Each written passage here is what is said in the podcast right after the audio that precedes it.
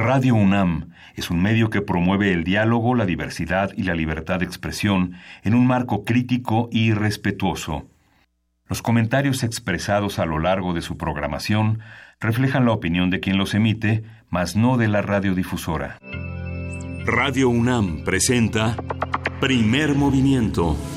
El mundo desde la universidad.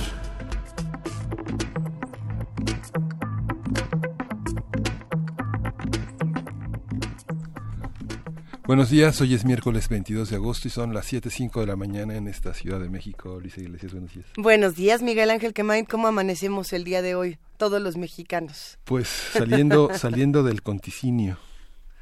Estás utilizando el fundrelele, ¿verdad? Sí. A ver, ¿qué, ¿qué es el conticinio? Este, bueno, del conticinio pues, salimos de la hora de la noche en que todo está en silencio. La hora silenciosa de la noche. Aprendimos muchas palabras el día de ayer. Los radioescuchas que hacen comunidad con nosotros, sean todos bienvenidos a este ejercicio que vamos a hacer el día de hoy en el que vamos a estar usando palabras, eh, más de las 300 que solemos guardar en nuestro eh, pequeñito acervo cerebral. Vamos a ver cuántas nos caben. Eh, sí, justo este libro eh, que vamos a comentar en un momento más tiene unas palabras divertidísimas. Sí. Va a estar muy buena esta conversación. Nosotros que venimos en bicicleta, Luisa, pues pasamos del mador al sudor. Del mador. Ahora lo vamos a ir explicando un poco más. ¿Cómo quedan todos los que nos escuchan después del día de ayer? ¿Qué les pareció toda esta, pues, suerte de eh, es que iba a decir show, pero no es show, es nada más eh, este momento donde llegan todos los diputados y senadores a credencializarse y entonces se toman la foto y hay mucha controversia y mucho pleito. Y después de eso y cuando ya todos estamos eh, pues con las emociones por todas partes. Aparece Enrique Peña Nieto con Denise Merker en, en televisión, en 10 en punto, y bueno, habrá que después comentar un poco de lo que dijo. Él dice, mi vida política concluye cuando, cuando termine este sexenio, eh, reconoce algunos errores, habrá que preguntarnos qué reconoció en estos errores, porque estuvo interesantísimo, Miguel Ángel, ya lo iremos discutiendo más adelante. Y también, bueno, la presentación del equipo que va a estar en la transición, eh, este, en conferencia y ante las imágenes de Benito Juárez y Madero y Lázaro Cárdenas presentó a su equipo de transición que bueno, valdrá la pena comentar más adelante. César Yáñez, quien fue su vocero, ahora será el titular de la Coordinación General de Política y Gobierno, que es un puesto interesante. Yo creo que César Yáñez ha aprendido muchísimo a lo largo de todos estos años, desde 1997, en este en nueva en esta transición que empezó con la Ciudad de México y que ahora este pues inicia un nuevo ciclo en la presidencia de la República. Va a ser muy interesante. Jesús Ramírez Cuevas, director del periódico Regeneración, será el coordinador de comunicación social. Tiene el desafío de tener una relación distinta. Este proceso, pues los acompañaremos en esta en esta nueva tarea. Eh, el día de ayer eh, no solamente hubo noticias importantes en nuestro país, en Venezuela, por ejemplo, un temblor eh, de 7.3, según el Servicio Geológico de Estados Unidos, este temblor de 7.3 de magnitud, sacudió las calles y las imágenes son estremecedoras y por supuesto nos recuerdan inmediatamente a lo que vivimos en nuestro país. seamos solidarios con, con nuestros queridos amigos venezolanos, sigamos haciendo comunidad entre todos y veamos que se necesita. Al parecer no hay no hay daños, eh, sobre todo físicos, en las personas. Esperemos que, que continúe de esta manera esta noticia. Iremos viendo porque hoy tenemos un programa lleno de información. Hoy tenemos un programa lleno de información. Vamos a conversar con Laura García Arroyo en este arranque de lectura, en estos ah. miércoles de lectura. Vamos a ver palabras curiosas, inusuales o desconocidas a partir de la publicación de un nuevo libro que está editado por Destino y que se llama Funderelele. El Funderelele. Ya les vamos a ir contando que seguramente ya todos los radioescuchas de primer movimiento han de saber que es. Yo no lo sabía. Yo no lo sabía. No lo sabía, me tomó por sorpresa esta palabra. Contamos también con fonografías de bolsillo, esta sección que arrancamos la semana pasada con Pavel Granados, escritor y coordinador del catálogo de música popular mexicana de la Fonoteca Nacional. Va a estar hablando de cómo fue el último programa de Cricri en la XCW. Va a estar buenísimo. Y vamos a tener la presencia de Ignacio Rodríguez Reina, él es un periodista y miembro de Quinto Elemento Lab, una organización que se dedica a realizar periodismo de investigación. Y como hemos visto el caso Odebrecht, eh, la investigación de Quinto Elemento la vamos a conocer, Odebrecht se, se reabrirá, Emilio Lozoya Ya contestó. Ya contestó. Ya se enojó. Vamos a ver qué nos cuenta Ignacio. En la nota internacional, casos de abuso en Pensilvania y postura del Vaticano. Han pasado muchos días de esta noticia y por supuesto que sigue dando muchísimo de qué hablar y esperemos que así sea, que sigamos discutiéndolo entre todos y que no se, que no se le dé carpetazo a algo tan importante, a algo tan profundo y algo que, que bueno, pues deja una marca en muchísimos habitantes de Estados Unidos, de nuestro país y de muchas otras latitudes que se relacionan con la Iglesia. Sí, en la mesa del día vamos a tener sexualidades, cuerpo, derechos humanos y política. Esto alrededor de una, un enorme encuentro de investigadores, de especialistas en el tema. Vamos a conversar sobre esto con la maestra Laura Patricia Bejarano Espinosa, y es antropóloga con énfasis en arqueología y maestra en estudios de género por el Colegio de México. Actualmente se desempeña como jefa de formación del CIEG UNAM. Y estará el doctor César Torres Cruz también con nosotros aquí. Él es licenciado en Comunicación Social, maestro en Ciencias Sociales y Humanidades con especialidad en Sociología y Estudios de Género. Los invitamos a que se queden con nosotros porque casi al cierre de este programa tendremos la participación de Música UNAM en el Festival Impulso. Vamos a platicar con Fernando San Martín, pianista, profesor de la Facultad de Música y desde 2015 que encabeza justamente la Dirección General de Música de la UNAM. Vamos a ver qué tal se pone todo esto, así que quédense con nosotros de 7 a 10 de la mañana en el 860 de AM, en el 96.1 de FM. Y como ya saben, si no, nos pueden escuchar en www.radio.unam.mx. Y vamos a arrancar con música de Emil Claire Barlow. No lo pienses dos veces, está bien. Está bueno.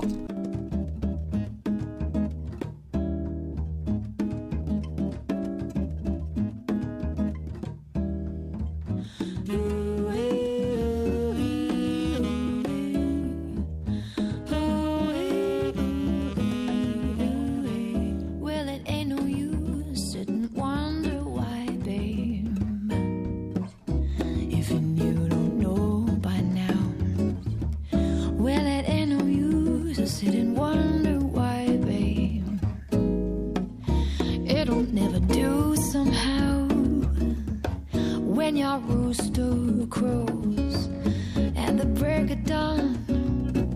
Look out your window, I'll be gone. Cause you're the reason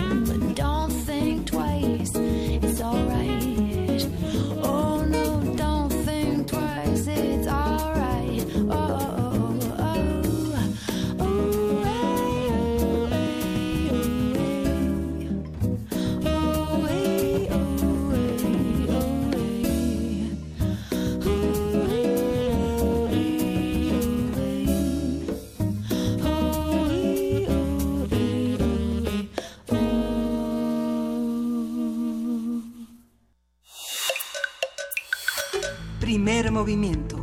Hacemos comunidad. Miércoles de lectura.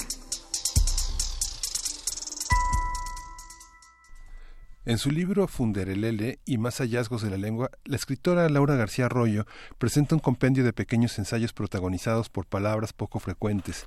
La autora cuenta la historia de la palabra y la revela como un personaje cotidiano, exótico y fascinante. Funderelele nació de un ejercicio lingüístico iniciado en la cuenta de Twitter de la lexicógrafa, donde se utilizó el hashtag palabras que me encuentro para explorar la cantidad de términos que los usuarios conocen, ya que habitualmente, como lo estábamos diciendo al principio de este programa, de las 3.000 palabras que tenía, de las 3.000 palabras que me quedaban disponibles, en un diccionario solamente usamos 300.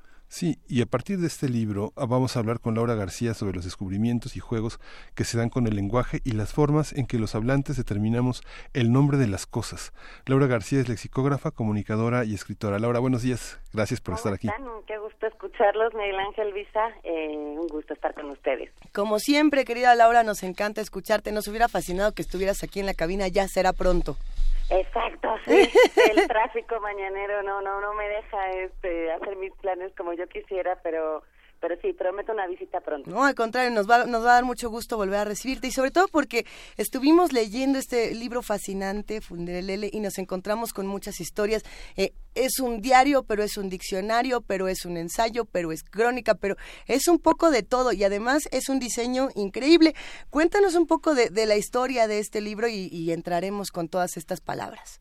Pues como decían al principio, yo en mi cuenta de Twitter desde hace un tiempo empecé a, a poner palabras que me asombraban, sobre todo me asombraban eh, que no se utilizaran más, es decir, eran palabras que existían en el diccionario, se podría decir que un 90% de las palabras que aparecen en Funderelele están en cualquier diccionario y sin embargo la gente no las usaba por desconocimiento y eran objetos o acciones bastante cotidianas y a mí me llamaban la atención, entonces un poquito lo que quería era compartir mi asombro y un poco mi curiosidad eh, con, con la gente y decir, fíjense que, que esto tiene nombre, ¿no? Entonces, eh, a partir de ahí nació esta lista eh, que, que la editorial eh, Planeta decidió que podía convertirse en libro y la verdad es que fue una aventura bastante eh, pues divertida, porque en realidad lo que cuento en cada uno de los ensayos que acompaña a esta palabra es un poco cómo llegó a mí esa palabra, que me la regaló, porque a veces eh, son regalos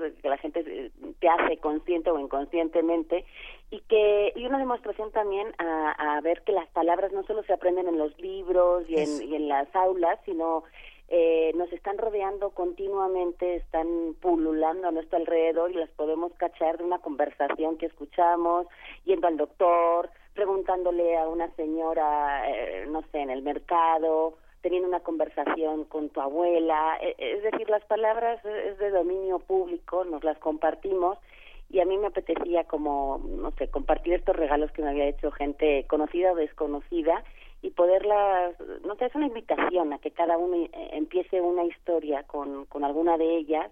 Y, y bueno, pues sí, era a modo un poco de diario a veces, un poco anecdótico, un poco reflexivo, un poco nada más por entretenimiento, hay un poco de todo y, y, pues sí, compartir esas anécdotas por, por si a alguno le servía decir, oye, tú tienes una, una historia con estas palabras, con otras palabras, nada más es cuestión de hacer un ejercicio de memoria y sobre todo hacerlo consciente cacharlas y empezar a usarlas, porque no aprender el que el funderelele, que me parecía una palabra llena de sonido y de música, eh, pues eh, en lugar de decir la cuchara con la que servimos los helados, hacemos bolas, eh, el funderelele me parece que es una gran palabra y a mí me fascina. Hay unas por ahí que están buenísimas, es como cuando en lugar de decir fake news, ahora vamos a decir eso es pura paparrucha. ¿Qué tal? Suena rarísimo. Es una maravilla. Y, y, lo que dices, Laura, nos hace una invitación muy bella a pensar, este libro no solamente tiene la primera lectura, que es la de cómo llegaste tú a estas palabras, sino que nos ayuda a nosotros también a sentarnos cinco minutitos y decir, bueno, ¿y cómo llegué yo a esta palabra? Si es que, si es que ya la conocía, y si no, cómo esta historia también se vuelve mía, esta historia que escribes tú. Claro, la, la, las palabras, un poco yo ahí lo que alego es que tienen una historia propia, que es la que nace con su etimología y, y, nace en los diccionarios y va evolucionando con el tiempo a medida que la vamos usando los hablantes, pero eh, nosotros también tenemos una propia, y eso es muy personal, eh, al, al, conocerla y cómo la usamos y qué emociones sentimos eh, con esas palabras. También hay una, una emoción con, con el lenguaje y la usamos o nos provoca ciertas sensaciones según lo que hayamos vivido con ellas. Entonces me parecía interesante decir, bueno, esta me provoca una nostalgia horrible, esta me pone triste, esta me hace bailar aunque no quiera, y esta me lleva a este momento, a esta persona y, a cómo era yo entonces. Y, y me parecía algo que, que, se nos olvida muy a menudo por el trajín diario y, y, es una reivindicación a que las palabras nos, nos ayudan muchísimo en el día a día a comunicarnos, a transmitir mensajes, a tener relaciones con las personas que nos rodean y con las que no conocemos y están a distancia y, me parece también que era un, un, homenaje a estas palabras, son 71 palabras que ah, yo por lo menos creo que no están tan usadas, que están en un baúl, mm, no sé si del olvido, pero sí del desuso y que corren peligro de, desaparecer. Entonces casi es como un rescate que les hago yo a, estas palabras y con la esperanza de que alguna de ellas pues llame la atención del lector y, pueda usarse de alguna manera, ¿no? Lo que sucede también es que las palabras se caducan porque hay eh, elementos culturales que hacen que de una clase social imperante a los ascensos de grupos sociales de otra índole eh, se, se, se, esfumen, que, que se hagan nebulosas esas palabras y que se conserven como una memoria. No sé, pensamos, por ejemplo, en las eh, traducciones que se hacen de novelas históricas que están escritas por autores contemporáneos, pero que utilizan una a veces hasta un idolecto del siglo XIX, ¿no? Pensando en que el estilo es lo que hace a lo literario, pero el idolecto es lo que hace al hablante. Palabras que, me acuerdo en fragmentos de un discurso amoroso que decía Roland Barthes, el idolecto del enamorado, ¿no? Un código que solamente entre dos personas que se aman este, se conocen, ¿no? Totalmente, y además tiene que ver con contextos. Es decir, yo creo que lo bonito del vocabulario es que es muy extenso, como, como bien decía Luis al principio, eh, tenemos un vocabulario de más de 300.000 palabras y, y nos limitamos en el día a día a un vocabulario con el que nos permitimos comunicarnos y basta. Pero yo creo que hay contextos, que puede ser una novela, eh, no sé, viajar en el tiempo, en el espacio, en la geografía, con otras palabras que significan lo mismo pero que son sinónimos y que tienen matices. A mí me parece que eh, utilizar todas esas palabras que mencionabas y que pueden ser del siglo XIX también tienen unos matices que hacen que entiendas eso exactamente como está dicho y no con eh, el contexto al, al pronunciarlas con un sinónimo de, actual, ¿no? Y, y, ahí corremos el peligro de, de un poco de limitarnos y de quitarnos esas esas, esos matices que tienen las palabras eh, simplemente por, por su significado y por su contexto. Entonces, yo creo que si uno conoce muchas palabras, también sabe cuáles son adecuadas para eh, decir lo que uno quiere decir, el momento que lo quiere decir. Y si nos limitamos a decir las 300 que usamos a diario, nos estamos perdiendo de todo eso. Entonces yo creo que es muy sano eh, conocerlas, no, no ir hablando por la calle como si fuéramos ahí eh, Cervantes, ¿no? Eh, escribiendo, porque sería un poquito raro y nos mirarían como un poco solemnes, quedaríamos mal en ciertos contextos, pero sí conocerlas para que cuando queramos decir exactamente eso, las tengamos a mano y, y no seamos limitados lingüísticamente. Entonces, yo creo que la, la riqueza y la variedad del español radica ahí, en, que tenemos eh, esas palabras para echar mano de ellas en cuanto a los contextos y, las intenciones lo necesiten. Y, y, yo creo que es también una, una apelación a decir, mm, hay que hay que tener ese vocabulario a la mano quizá no las 300.000 mil por supuesto pero eh, no sé si en lugar de 300 las podemos subir a, a 3.000 mil que sería el vocabulario medio de un una persona, digamos, con, con estudios eh, medios, tampoco algo muy académico, ni tecnológico, ni, ni técnico, pero pero sí el poder decir que paparrucha y fake news. Ahora lo que pasa es eso, ¿no? Que, que tenemos tanta influencia de otras eh, idiomas, eh, lo tecnológico nos está rebalsando, entonces es mucho más fácil utilizar esas palabras globales que todo el mundo entiende y a lo mejor está bien porque a lo mejor nos comunicamos más fácilmente y más rápido, pero eh, sí conocer esas palabras que son propias de nuestro idioma y, que también tienen su pues, todo, todos sus matices. Y, y el hecho de que conocer palabras también nos ayuda a entender temas mucho más extensos y apasionarnos por ciertas cosas. Hay, hay dos palabras en particular que aparecen en, en tu libro, Laura, que en, en mi caso personalísimo me definieron muchas cosas. Una de ellas es socias. Eh, que justamente cuando yo era muy chiquita, y lo voy a contar porque tal cual este libro es de, es de anécdotas y esa es otra parte bellísima. Cuando yo era muy pequeña tenía una mejor amiga y nos cortábamos el pelo igual y nos vestíamos igual y hablábamos igual y queríamos ser gemelitas porque nos queríamos un montón. Y una vez nos dijeron, ay, es tus socias. Y nosotros decíamos, pues socias como de, de qué o en qué nos asociamos o qué.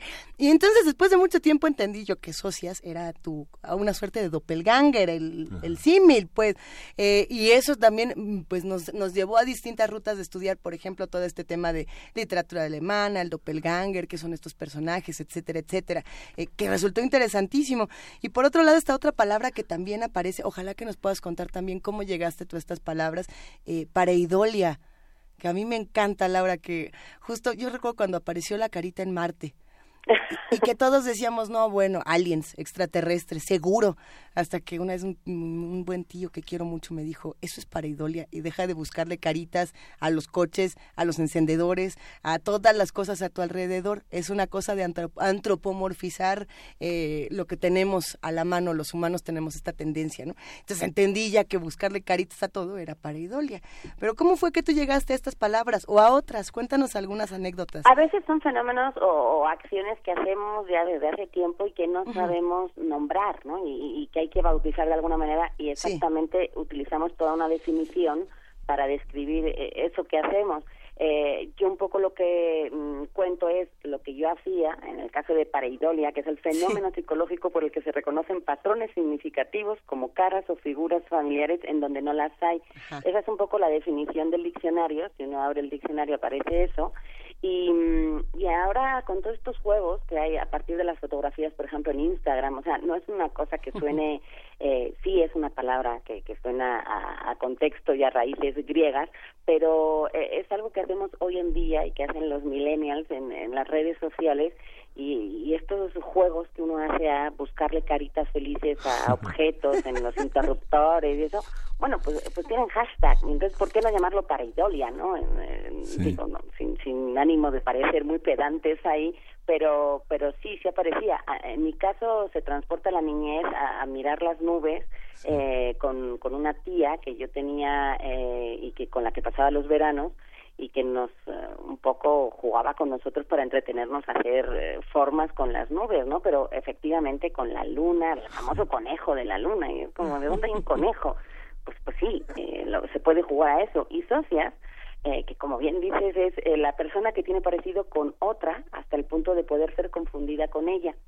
Eh, Esto además aparece en un, en un libro del siglo II antes de Cristo, es decir, no, no somos tan modernos a la hora de usar estas palabras, sino que ya Plauto lo, lo era un personaje de, de una comedia que él escribió y de ahí nace eh, esta, además es con ese, porque yo la conocía y me sonaba sin ese, no sé por qué. Y, y no, el, el personaje es con ese y la palabra es con ese. Y, y a mí me, me, me pasó cuando trabajaba en una editorial, había una chica que todo el mundo decía que se parecía a mí, que se parecía a mí, y cuando yo me, me topé con ella así de frente sin conocerla de nada, sí fue un fenómeno raro, fue una sensación muy extraña de, de sentir que te veías en el espejo pero sin reconocer sus gestos y a la vez es como de yo no me hubiera peinado así, pero pues podría. No sé, es, es un, un fenómeno chistoso y me parece que todo el mundo ha recibido alguna vez este comentario de no, es que es tu clon, hazte cuenta que clon. tienes un doble en la vida.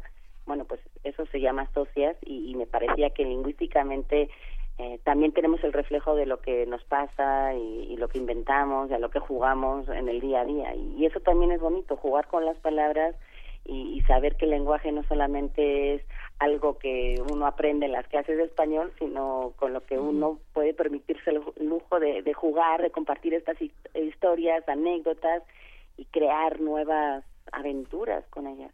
Sí. Esta cuestión de la paraidolia me recordó a- al expresidente Vicente Fox que se había eh, formado con sus amigos del Yunque viendo a las nubes, ¿no? Cuando le preguntaron cuál era su influencia intelectual, dijo, bueno, me eduqué viendo a las nubes. Y hubo un día en que tuve la revelación de ver entre las nubes un conjunto como de ovejitas, entonces supe que era el líder de un rebaño. No, bueno. Mira hasta dónde lo llevó. sí. Esta, Lo que no sé si el presidente Fox sabe que eso se llama paraidolia. No, no Este, Sería bueno eh, escribirle un tuit para decirle, señor Fox, eh, qué bonita su historia, eh, ahí le va una palabrita para, no sé, para irse a la cama con una palabra más el día de hoy. Sí, fíjate ahora que los niños nos, eh, nos, nos devuelven mucho la, el, eh, la escasez del vocabulario y la dificultad de nombrar las cosas. Cuando te preguntan qué es eso, es un árbol, pero, pero, pero ¿cuál? ¿Es un sauce llorón o es un limón o qué es? Cuando te encuentras con un eh, animalito pequeño en el jardín, ¿qué es eso? Pues le dices, es un insecto, pero terminan diciendo, es que todos son insectos. ¿Cómo se llaman las cosas? que es justamente una angustia que en el extremo de ciertas experiencias psicóticas los psiquiatras señalan que es esta ansiedad de renombrar el mundo ante lo insoportable de lo real, ¿no? Me encanta, o sea, es una definición que desde ahora voy a adoptar. Me encanta. Yo creo que, que sí, que la crianza de niños, y esto no le corresponde solamente a los padres, sino a los maestros, a los tíos, a, todos tenemos niños eh, de alguna manera cerca, ¿no? aunque no sean nuestros hijos, y, y uno se convierte en maestro y automáticamente te hace un poco revisar cómo tú aprendiste, eh, las cosas que no sabes, te obliga a buscar en el diccionario, a convertirte en un experto en botánica, porque pues el niño necesita respuestas y, y no, no sé, además no se conforman con cualquier respuesta y eso me parece, aparte de una exigencia eh, genial, me parece que a uno le hace como adulto uh, volver a ser niño y aprender, porque a veces no te explicas las cosas o más bien no te las preguntas y, y cuando uno se las tiene que explicar a, a un niño que está descubriendo el mundo, uno también entiende y descubre el mundo de otra manera. A mí me pasó aprendiendo idiomas cuando mm, entendía o quería aprender la, la gramática francesa, que además es complejísima, eh, me hacía plantearme cómo era eso mismo en español. Y yo aprendí más de mi propio idioma aprendiendo otro que en mis propias clases en la escuela. Y, y siento que eso es una como un segundo aire que uno le da a, al mundo y a la visión y al abrir los ojos ante unos escenarios que tenía ahí enfrente pues en el día a día y, que hasta que llega un niño no no te lo planteas y dices caray cómo por qué el cielo es azul a mí me pasó con un sobrino de cuando me preguntó, ya, ¿por qué el cielo es azul? Y dije, ay, caray, seguro hay una explicación mucho más eh, científica y sana de la que yo te puedo dar, pero mi, respuesta siempre era, dame media hora y te juro que te lo explico además de una manera en la que no parezca una clase de, de no sé, de ciencias, sino algo que, que te llame la curiosidad a ti y que te permita seguir planteándote otras dudas de ese estilo, porque me parecía genial la, la pregunta.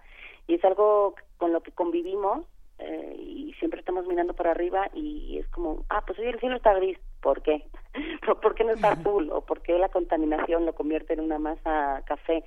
Y, y los niños son un, un, un gran cúmulo y una fuente de, de preguntas que uno debería contagiarse para poderlas hacer en el cotidiano como adulto, ¿no? No solamente porque el cielo es azul, sino, no sé, porque tenemos luz todos los días en esta ciudad eh, tan grande y tan monstruosa. Entonces, eh, sí, los niños también para el vocabulario me parece que hay, hay que darles un derelele a todos. Justo, a ver, nos acabas de dar por lo menos tres buenos consejos para enriquecer nuestro, nuestro lenguaje. El primero es hacernos preguntas, todo el tiempo estarnos haciendo preguntas.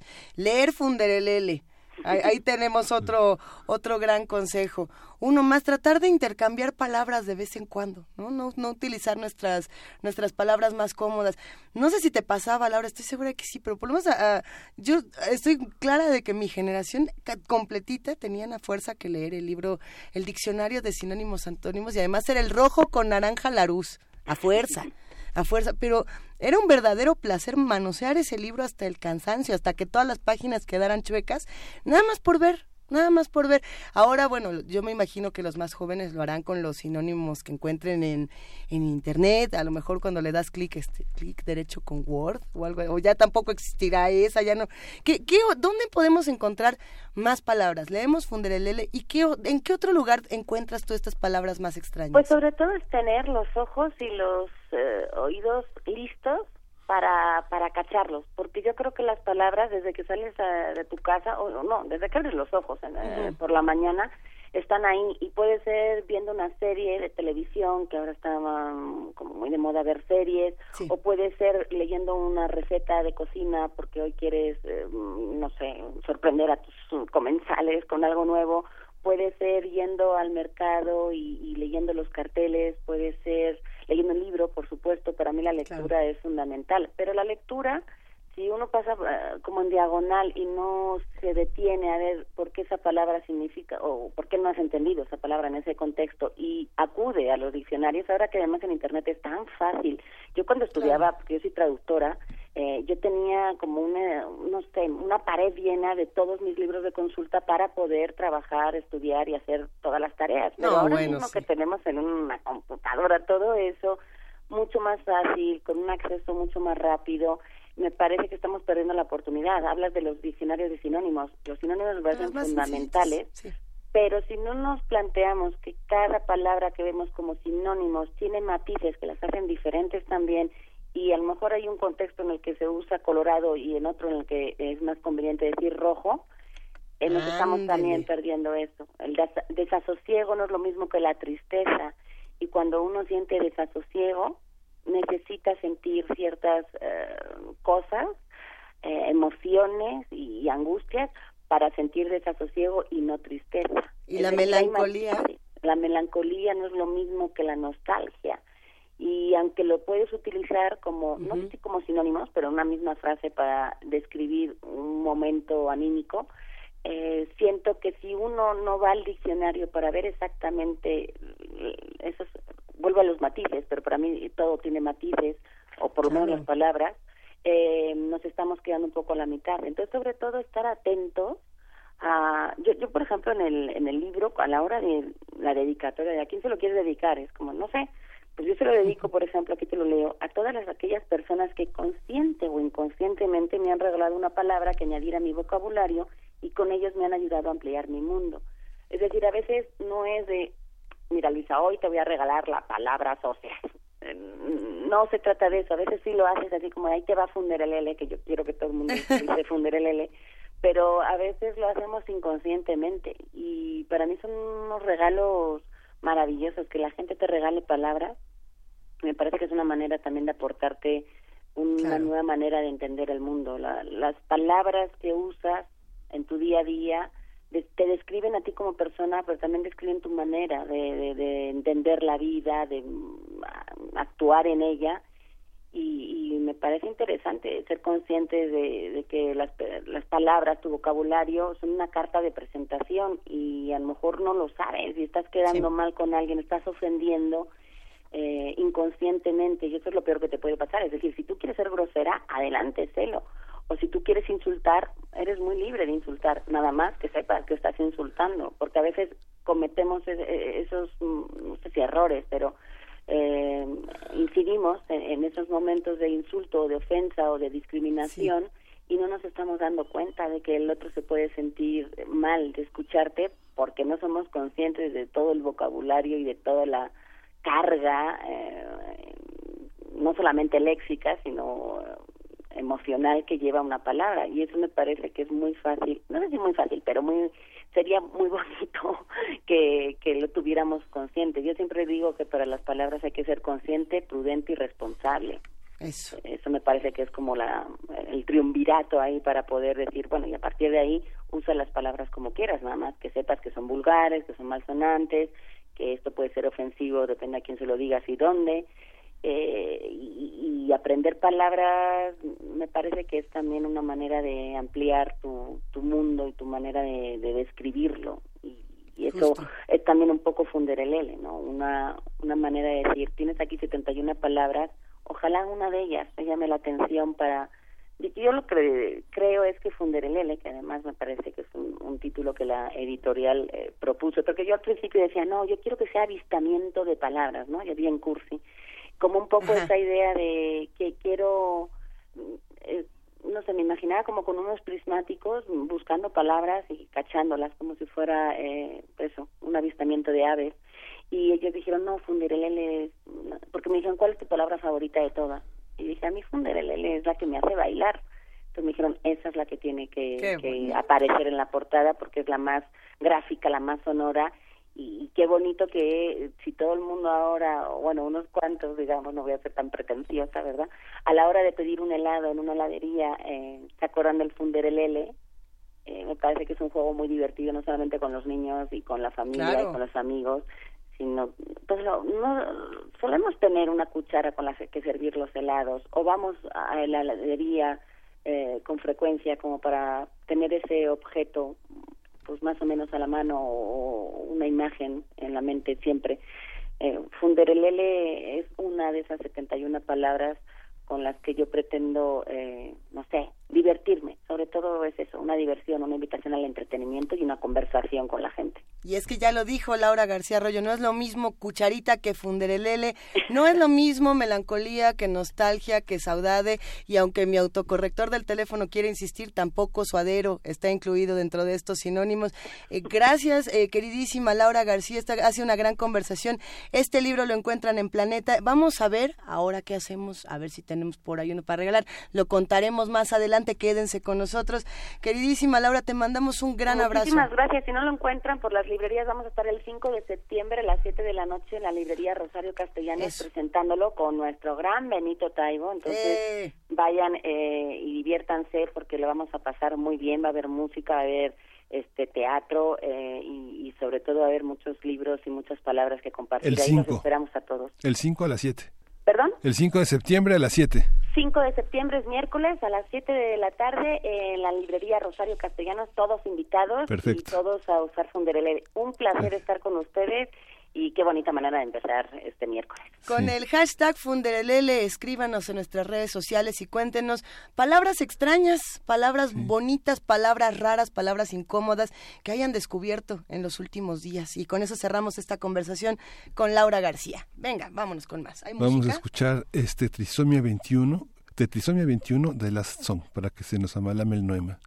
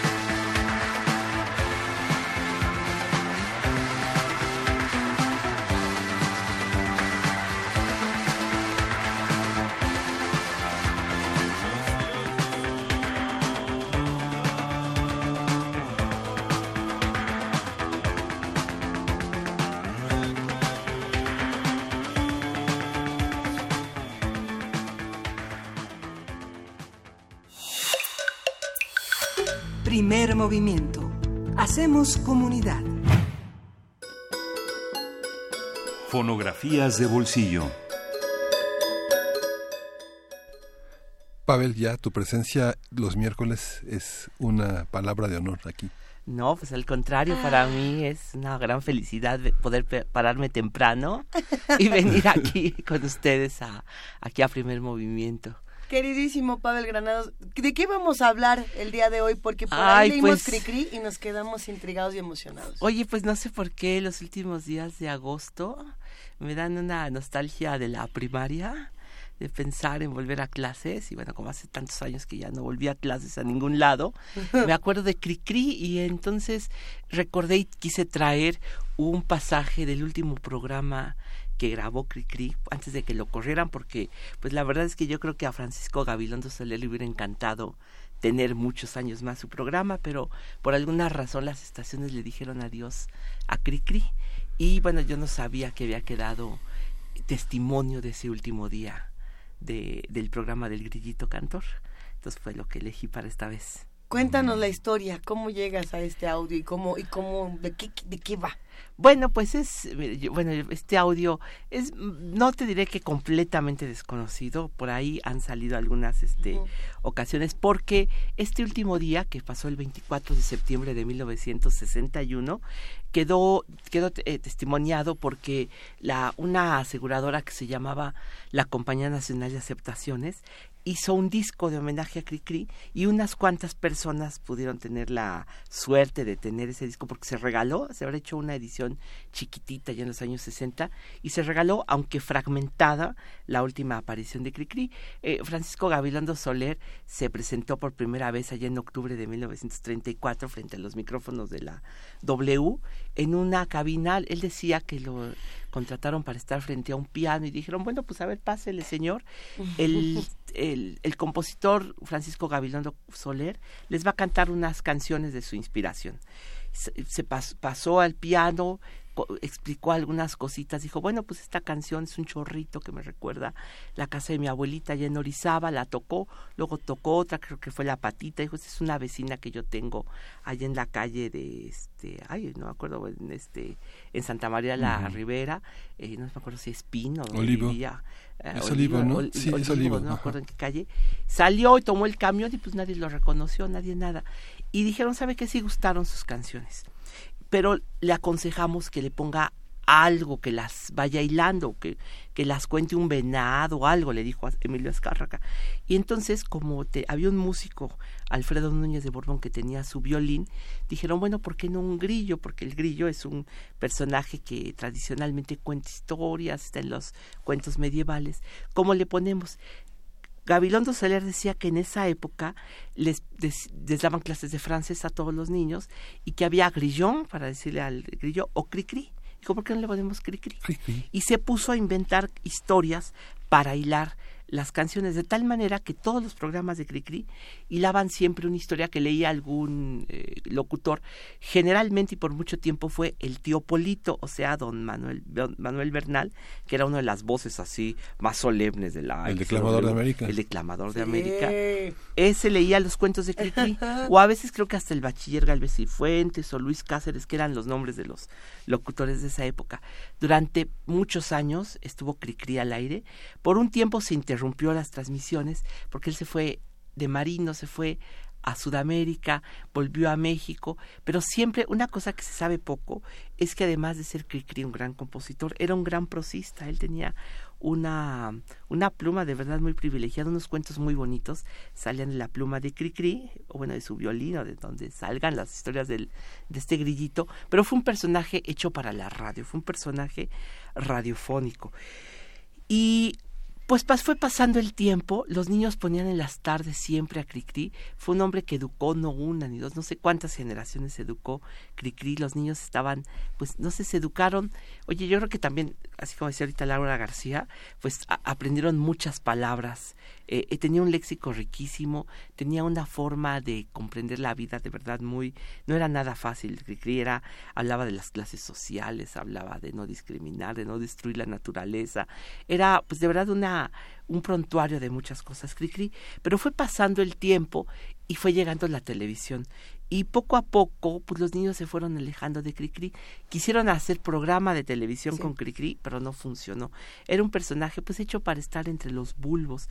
De tal manera que llegando llegado el año de 1961 ya desde mediados de año se veía venir el final de Cricri porque decía don Francisco Gabilondo que él llegaba a la estación de radio y ya no había nada. Ya prácticamente Cricri fue el último programa en transmitirse en vivo ya estaba en decadencia esa forma de la radio y los todos habían emigrado a la televisión él ya se sentía pues insatisfecho y de plano un día Emilio Azcárraga Vidaurrete, el dueño de la estación, le dijo, ¿sabe qué? Pues se va a acabar Cricri. Y pareciera que fue un final triste, pero pues no, la verdad es que le hicieron una fiesta en grande a Cricri y al XCW volvieron, pues yo diría que por última vez, muchos artistas. Fueron los artistas de moda quienes le cantaron a Cricri. Fue la, una gran orquesta, un director de orquesta muy famoso de entonces, Carlos Tirado, que le hizo los arreglos pues, casi sinfónicos. Llegó Amparo Montes, por ejemplo, a cantar La Negrita Cucurumbé.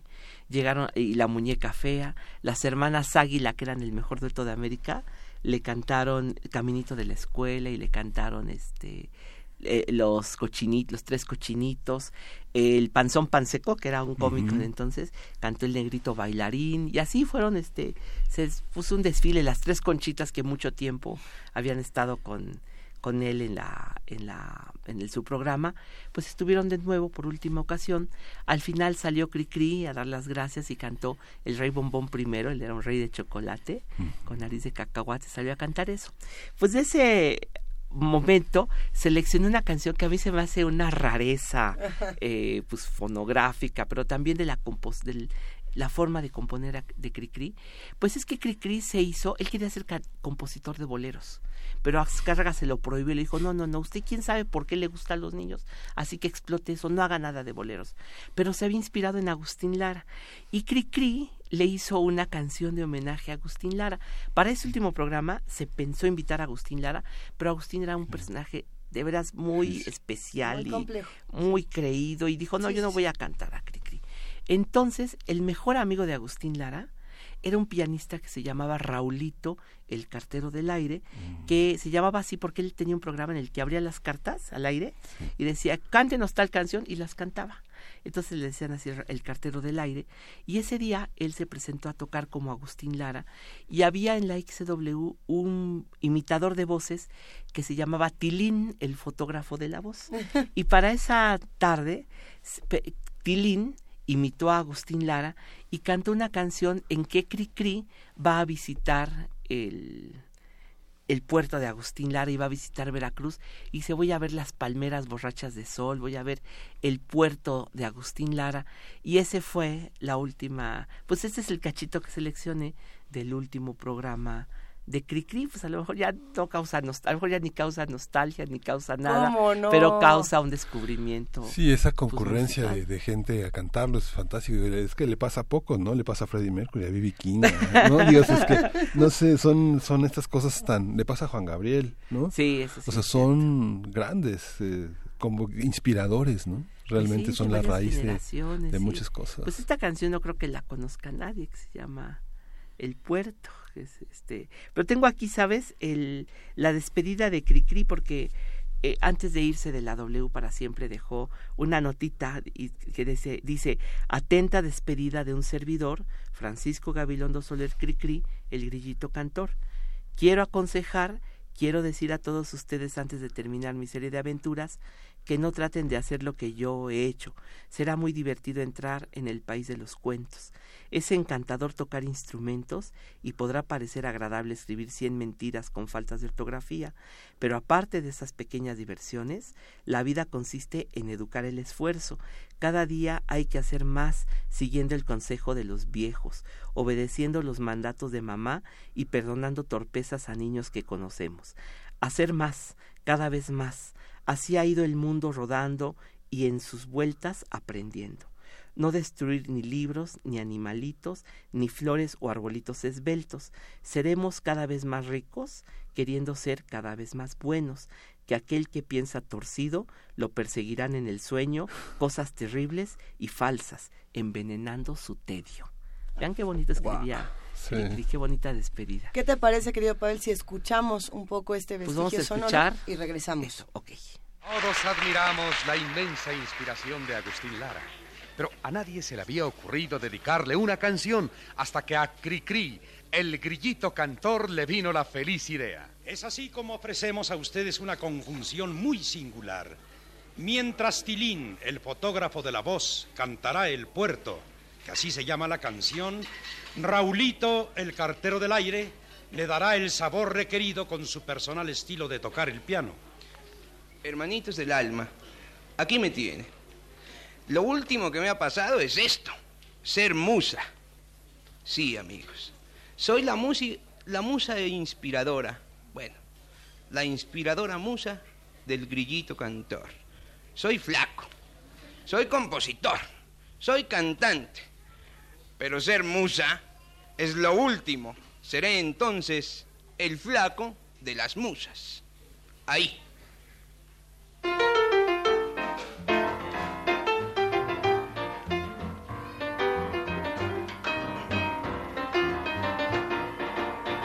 Partí para el puerto, tres veces heroico, el pícaro puerto del flaco Agustín.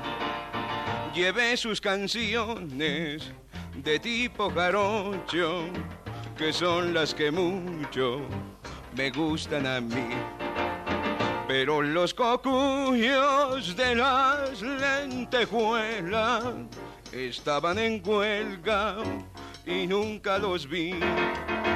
La noche era tibia, mas nada callada, con tanta boruca no dejan dormir.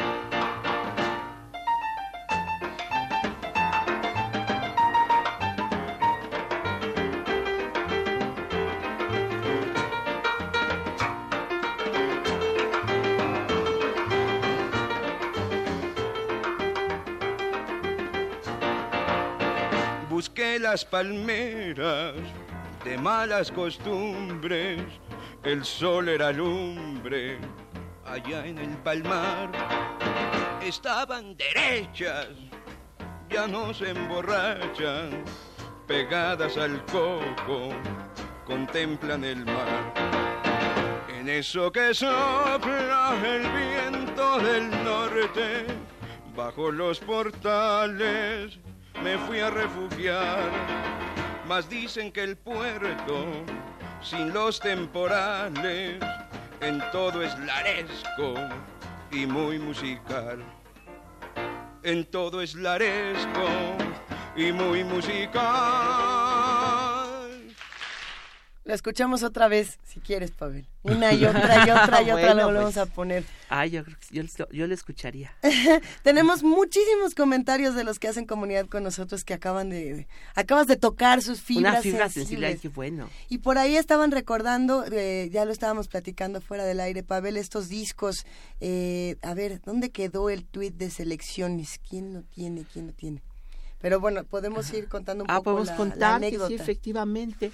Eh, Cricri grabó el disco. Los discos son eran una caja que vendía el Selecciones de Reader Digest, Ajá. que eran 10 discos de Cricri con las historias que leía Manuel Bernal y cantaba Cricri. Son las versiones, digamos, que se instituyeron ya después, aunque Cricri había grabado antes, son las que tenían todos los niños en sus casas con su Mm. librito. Justo, nos lo envió Carmen Valencia, le mandamos un, un gran abrazo. Y ya después te pasamos todos los comentarios. Ah, por son supuesto, ir buscando. La próxima semana nos quedan 10 segunditos. ¿De qué vamos a hablar? ¿Qué Pues, vamos a escuchar? Ay, pues no sé, todavía voy a estoy buscando voces, la de Alfonso Reyes, la de Mm. Artemio de Valle Arispe, pero también están cumpliendo 110 años los discos que grabó María Conesa en el Porfiriato y que restauramos en la Fonoteca Nacional, que me gustaría traer. Ah, qué maravilla, Pavel Granados. Pavel. Sin duda. Pavel tiene nostalgia de la, de la escuela, pero nos comunica las cosas como si las estuviera este, descubriendo, que es una manera de ser un alumno permanente en la vida, ¿no? Ay, pues espero que sí. Gracias, querido Pavel. Nos Gracias escuchamos la próxima semana. Adiós. Nos quedamos aquí en primer movimiento. Se avecina la segunda hora después de esta pausa. Quédense con nosotros. Queremos escucharte. Llámanos al 55 36 43 39 y al 55 36 89 89. Primer movimiento. Hacemos comunidad. Más de 700 creadores en escena. Teatro de calle. Rock. Tecno. Ópera. Javier Camarena. Iracema Terrazas y Claudio Valdés Curi en Impulso, Música, Escena, Verano en la UNAM. Culturaunam.mx, diagonal, Impulso. Invita Cultura UNAM. ¡Qué emoción! Ya sale mi vuelo. Gracias a la UNAM obtuve una beca. Amo a mi universidad. Le debo mucho de lo que soy y de lo que seré. La UNAM es reconocida como una de las mejores universidades de Iberoamérica y está en todas las entidades de la República y en más de 10 países. La UNAM me abrió las puertas de México y el mundo. Soy orgullosamente UNAM. UNAM, la Universidad de la Nación. ¿De qué color eres? ¿No lo sabes? Tu papá siempre fue amarillo, pero tu mamá decidió por el verde. Tu abuelita es azul. Tus amigos son morados, pero tu profe cree que café es mejor, aunque la que te gusta es naranja. ¡Basta! Dejemos de vernos en colores y démosle un rostro humano a la política. Queremos escucharte. Suma tu voz a la nuestra. Entra a www.somoscomotu.mx. En el Partido Humanista, somos como tú. La obra de una de las artistas más versátiles y transgresoras de la escena cultural de México de las primeras décadas del siglo XX es revalorada en la exposición Nahui Olin, La Mirada Infinita. La muestra se integra con 250 obras nacionales entre pinturas, impresos, dibujos, caricaturas y fotografías de su autoría, y de creadores allegados a la artista como Gerardo Murillo, el Dr. Atl, Jean Charlotte, Edward Weston, entre otros. Nahui Olin, La Mirada Infinita se puede visitar en el Museo Nacional de Arte. Calme Cali, un espacio intercultural donde las lenguas indígenas resuenan en la voz de sus hablantes. Acompáñanos a conocer a sus protagonistas todos los jueves a las 10 de la mañana por el 96.1 de FM. O escucha la retransmisión los domingos a las 3.30 de la tarde. Y si te perdiste algún programa, búscanos en radiopodcast.unam.mx. Radio UNAM, experiencia sonora. En alguna dimensión de este infinito número de universos existe un tren que conecta a Londres con Beijing. Los combustibles fósiles han sido reemplazados con biocombustible y los autos podrán volar. Donde el ser humano ha prolongado indefinidamente su esperanza de vida. Y su conciencia podría trascender su muerte.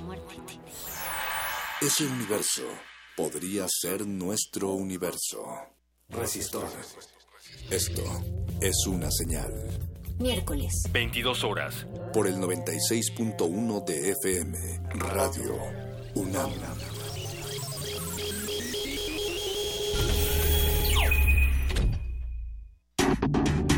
La Facultad de Medicina de la UNAM, a través del Departamento de Psiquiatría y Salud Mental, ofrece a la comunidad universitaria los servicios de su Clínica de Atención Integral para las Adicciones. De lunes a viernes de 10 a 18 horas. Para más información, comunícate al teléfono 56 23 21 27 o consulta la página www.psiquiatria.facmed.unam.mx.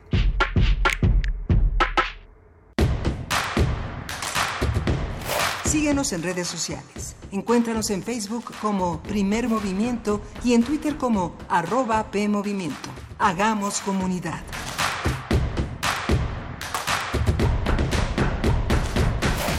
Hagamos comunidad a las 8 de la mañana con 4 minutos. Sí, es miércoles 22 de agosto. No, todavía no es jueves. Pasó una hora y sigue sin ser jueves, querido Miguel Ángel Sí, seguimos aquí en esta conversación que dejamos en la primera hora con Pavel Granados. Muy interesante este redescubrimiento, esta revisitación de Cricri, que es visitar como muchas cosas de la radio, ¿no? Y, y además eh, creo que Pavel Granados es experto en encontrar estos momentos entrañables eh, que despiertan, eh, sí, mucha fibra sensible de los radioescuchas, pero también eh, creo que nos, nos, nos hacen eh, buscar más, como que rascarle para encontrar otras cosas. Eh, particularmente, yo creo que los de la próxima semana van a estar buenísimos. Todavía no Sí. les vamos a decir, pero Se despidió no, no Pavel quedarán decepcionados. diciendo este y se fue su último programa y ya jamás lo volvieron a contratar. eso le pasa a muchas personas. El ocaso de ciertas cosas es el ocaso de la, de la propia vida, ¿no? Ay, Miguel Ángel, ¿por qué eres así, Miguel Ángel? Lo que sucede es que sí son, eh, digamos, estos momentos tan particulares donde despedirse siempre es eh, la posibilidad de quedarse para siempre. Hay, una particularidad en el caso de Gabilondo Soler y es que, como lo decía Pavel, eh, es el primero y el único y el último en, hacer lo que hizo en, en radio, o sea, el, formato que tenía el programa no se podía, digamos, reproducir de otra manera. Por lo mismo, estaba difícil volver a intentarlo en otra estación. La XCW lo hizo yo creo que de una manera maravillosa hasta que hasta que se acabó. Hay boletos para los que están haciendo comunidad con nosotros. ¿A dónde se quieren ir? Nosotros los vamos a invitar. Tenemos pases dobles para dos funciones distintas del Festival Internacional de Cabaret. Allá le mandamos un gran abrazo a las Reinas Chulas y al Teatro El Vicio, que es un espacio fundamental para, para justamente estos discursos eh, contestatarios, peleoneros, sabrosos, eh, de mucha, de mucha contracultura. Sí, vamos a tener para, eh, para, tenemos pases dobles para dos funciones distintas del Festival Internacional de Cabaret. La dinámica para ganarlas es la siguiente. El número uno es Pimpilenchas, más lenchas y chairas que nunca presentada por la Reina Chulas. La función es este jueves 23 de agosto en el Teatro de la Ciudad de Esperanza Iris a las 20.30 horas. Solo un pase doble que se va por Facebook. Deben publicar en nuestro muro su nombre completo más el hashtag Festival Internacional de Cabaret, todo junto. Esa es una. Esa es una. La dos es Tasca de Señoritas, El Vodevil, con parte del elenco colombiano del de Exaxamble Teatro Cabaret. La función es el viernes 24 de agosto en el Teatro Bar El Vicio a las 23 horas. Aquí son seis cortesías dobles por Twitter y tienen que seguirnos, mandar un tweet con su nombre completo, más el hashtag Festival Internacional de Cabaret. Los ganadores tienen que recoger sus pases en taquilla del recinto correspondiente 40 minutos antes del evento con una identificación oficial. O cualquier identificación, lleve también la, de la leche si quiere. Hágase una. No, bueno, a ver, estamos en arroba P Movimiento Diagonal, primer movimiento UNAM y el teléfono 55 36 43 39. Esta, esta, si un diputado se interesa, por eso ya tiene credencial. No, bueno, ya, tiene su foto, senadores ya pueden llegar y decir yo quiero ir al vicio y se la van a pasar re bien. Sí, me recordó, estos títulos me recordaron un poco ese dicho de más vale Chairo que mal acompañado. Sí. Eh, mira, vámonos a la nota nacional. Primer movimiento. Hacemos comunidad. Nota nacional. La organización independiente Quinto Elemento LAF reveló una investigación en la que se dio a conocer que la empresa Altos Hornos de México del empresario Alonso Ancira transfirió más de 3.700.000 dólares a las cuentas de Crunchmouth Trading Company, una firma offshore de la constructora brasileña Odebrecht. Esta operación permitió que se destinaran también decenas de millones de dólares en sobornos para la élite política de los países en los que Odebrecht operaba. La empresa fantasma Grange Mouse servía únicamente como intermediaria para realizar esas transferencias financieras. De acuerdo con los testimonios de tres ex altos ejecutivos de Odebrecht que declararon ante la justicia brasileña, Grangemouth también transfirió 5 millones de dólares a Secapan SA, otra offshore en la que se depositaron sobornos a Emilio Lozoya Austin, ex director de Pemex. Vamos a hacer un seguimiento de este caso con Ignacio Rodríguez Reina. Él es periodista y miembro de Quinto Elemento Lab, organización que se dedica a realizar periodismo de investigación. Y le damos los buenos días. Hola, Ignacio. Nacho. Miguel Ángel, Luisa, ¿cómo, están? Muy buenos días. Con mucho gusto de escucharte, querido Ignacio, y, y sobre todo sorprendidos, también muy interesados en lo que publicó justamente eh, Quinto Elemento Lab y en las respuestas. Ha estado bueno. Sí, sí, pues bueno, mira, lo que publicamos es un poco lo que ustedes acaban de mencionar. Yo diría que es una, una operación que llama muchísimo la atención porque, como, como lo mencionan, eh, el esquema que ellos han utilizado siempre buscarle la vuelta, que no conozcamos, ocultar.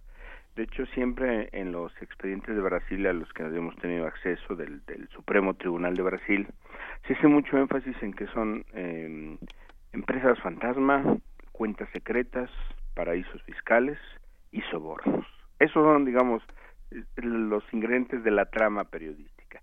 Y en este caso estábamos, eh, eh, pues estamos revisando, como saben, hemos estado trabajando este, desde hace varios meses, justamente, bueno, pues toda la información que ha surgido en torno a, que a, o lo que ellos mismos llaman como las andanzas criminales, las aventuras criminales de Odebrecht en México.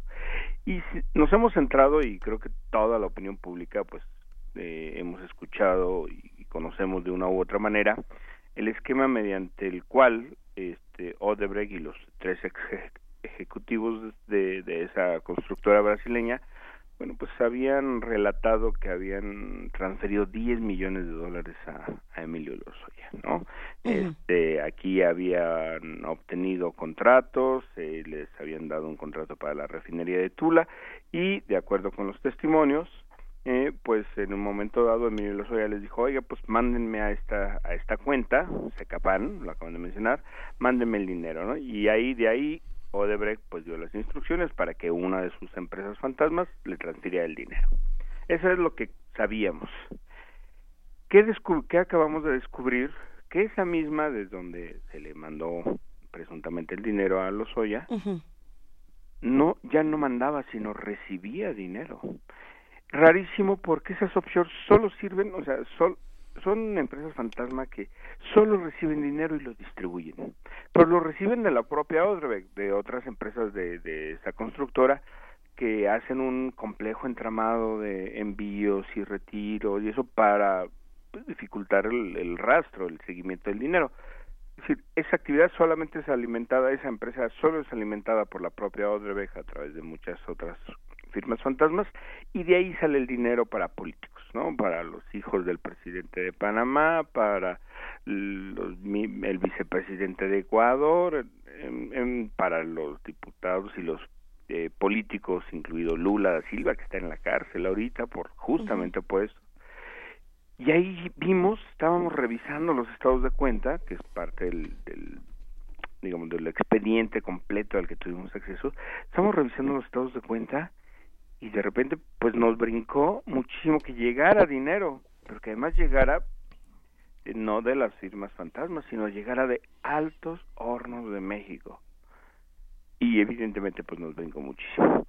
Y nos brincó que además eh, las fechas fueron tres envíos, en total fueron casi cuatro millones de dólares, estamos hablando pues imagínense de unos 60, 70 millones, dependiendo del tipo de cambio, quizá un poco, ahorita sería un poco más, pero en ese entonces el dólar no estaba tan alto, entonces eran como, con diferencia, una transferencia de un millón y medio el, 20, el 17 de febrero, otra transferencia el 26 de febrero de un millón cien mil dólares, y el 10 de marzo otra transferencia de un millón cien mil. En total eran cerca de cuatro millones.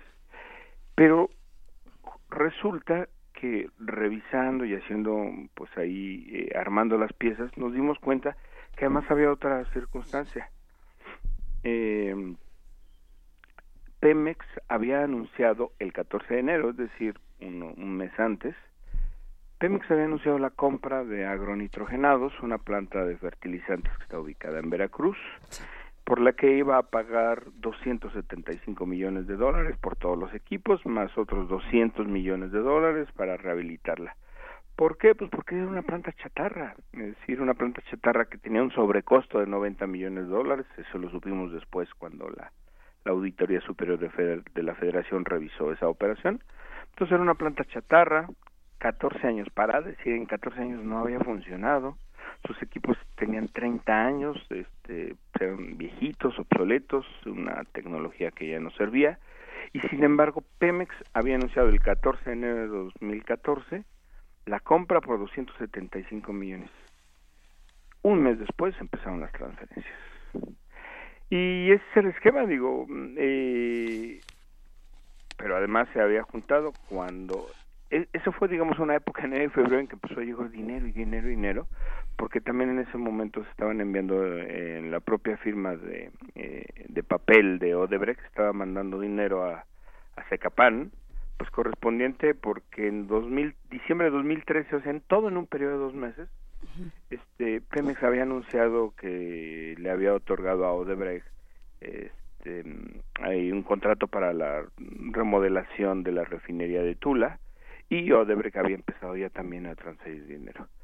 Y, bueno, eso es lo que acabamos de publicar, que este, ¿qué tiene que hacer? Y esa es la pregunta, a ver, ¿Qué tiene que hacer Altos Hornos? Que Altos Hornos era propiedad, era el propietario de esa planta chatarra.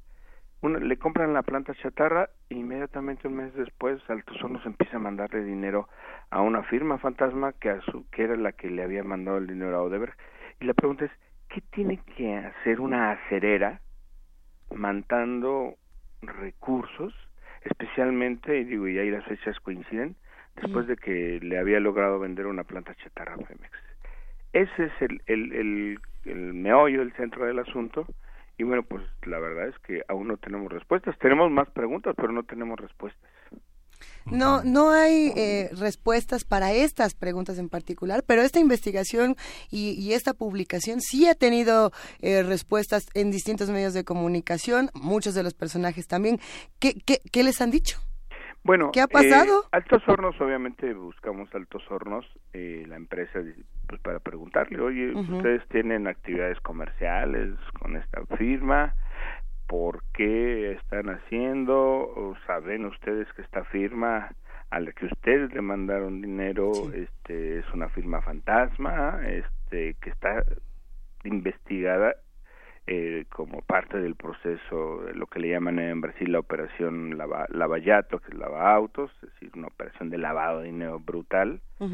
Y lo que nos respondió Altos Hornos de México, eh, a nosotros y después a con comunicado, es, eh, bueno, sí, nosotros hicimos esa transferencia, eh, sí, fueron tres transferencias por un total de tres millones, tres millones setecientos mil dólares, sí, sí lo hicimos, Sí lo hicimos, pero lo hicimos porque teníamos un contrato eh, firmado en enero de 2013 y eh, los contratamos para que nos dieran asesoría, que nos ayudaran a localizar equipo ahí en Asia, en Europa, para que le dieran seguimiento a una logística, para que nos lleguen los equipos que contratamos. Y, a ver, pero 2013 es cuando no existía Exacto. Lo que ellos no sabían, o por lo menos quizá no se dan cuenta, porque nosotros entonces buscamos cuándo había creado esa eh, firma fantasma, porque son firmas fantasmas, tienen que tener un mínimo de legalidad, y lo que hacen normalmente es que las,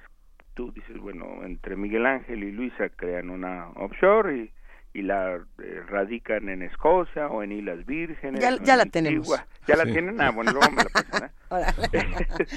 este, entonces, lo que descubrimos porque nos metimos a averiguar en el registro público de la propiedad y el equivalente al registro público de la propiedad de Escocia, que es donde la tenían, ellos nos dicen, eh, firmamos un contrato el 2 de enero de 2013, pero cuando nosotros revisamos, nos dimos cuenta que esa, que esa empresa no existía en el enero del 2013.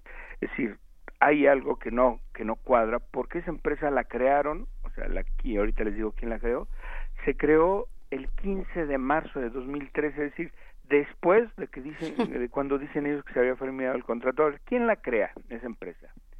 La crea un hombre brasileño que se llama Olivio Rodríguez, que ¿quién era él? Era el principal operador de Odebrecht para la creación de offshores justamente y para el reparto de sobornos multimillonarios a toda la clase política de América Latina que se dejaba corromper. Eh, ¿Cómo sabemos que él la creó? Porque revisando, revisando justamente el registro público de la propiedad decía 15 de marzo de 2013 y decía que sus socios eran dos fundaciones holandesas.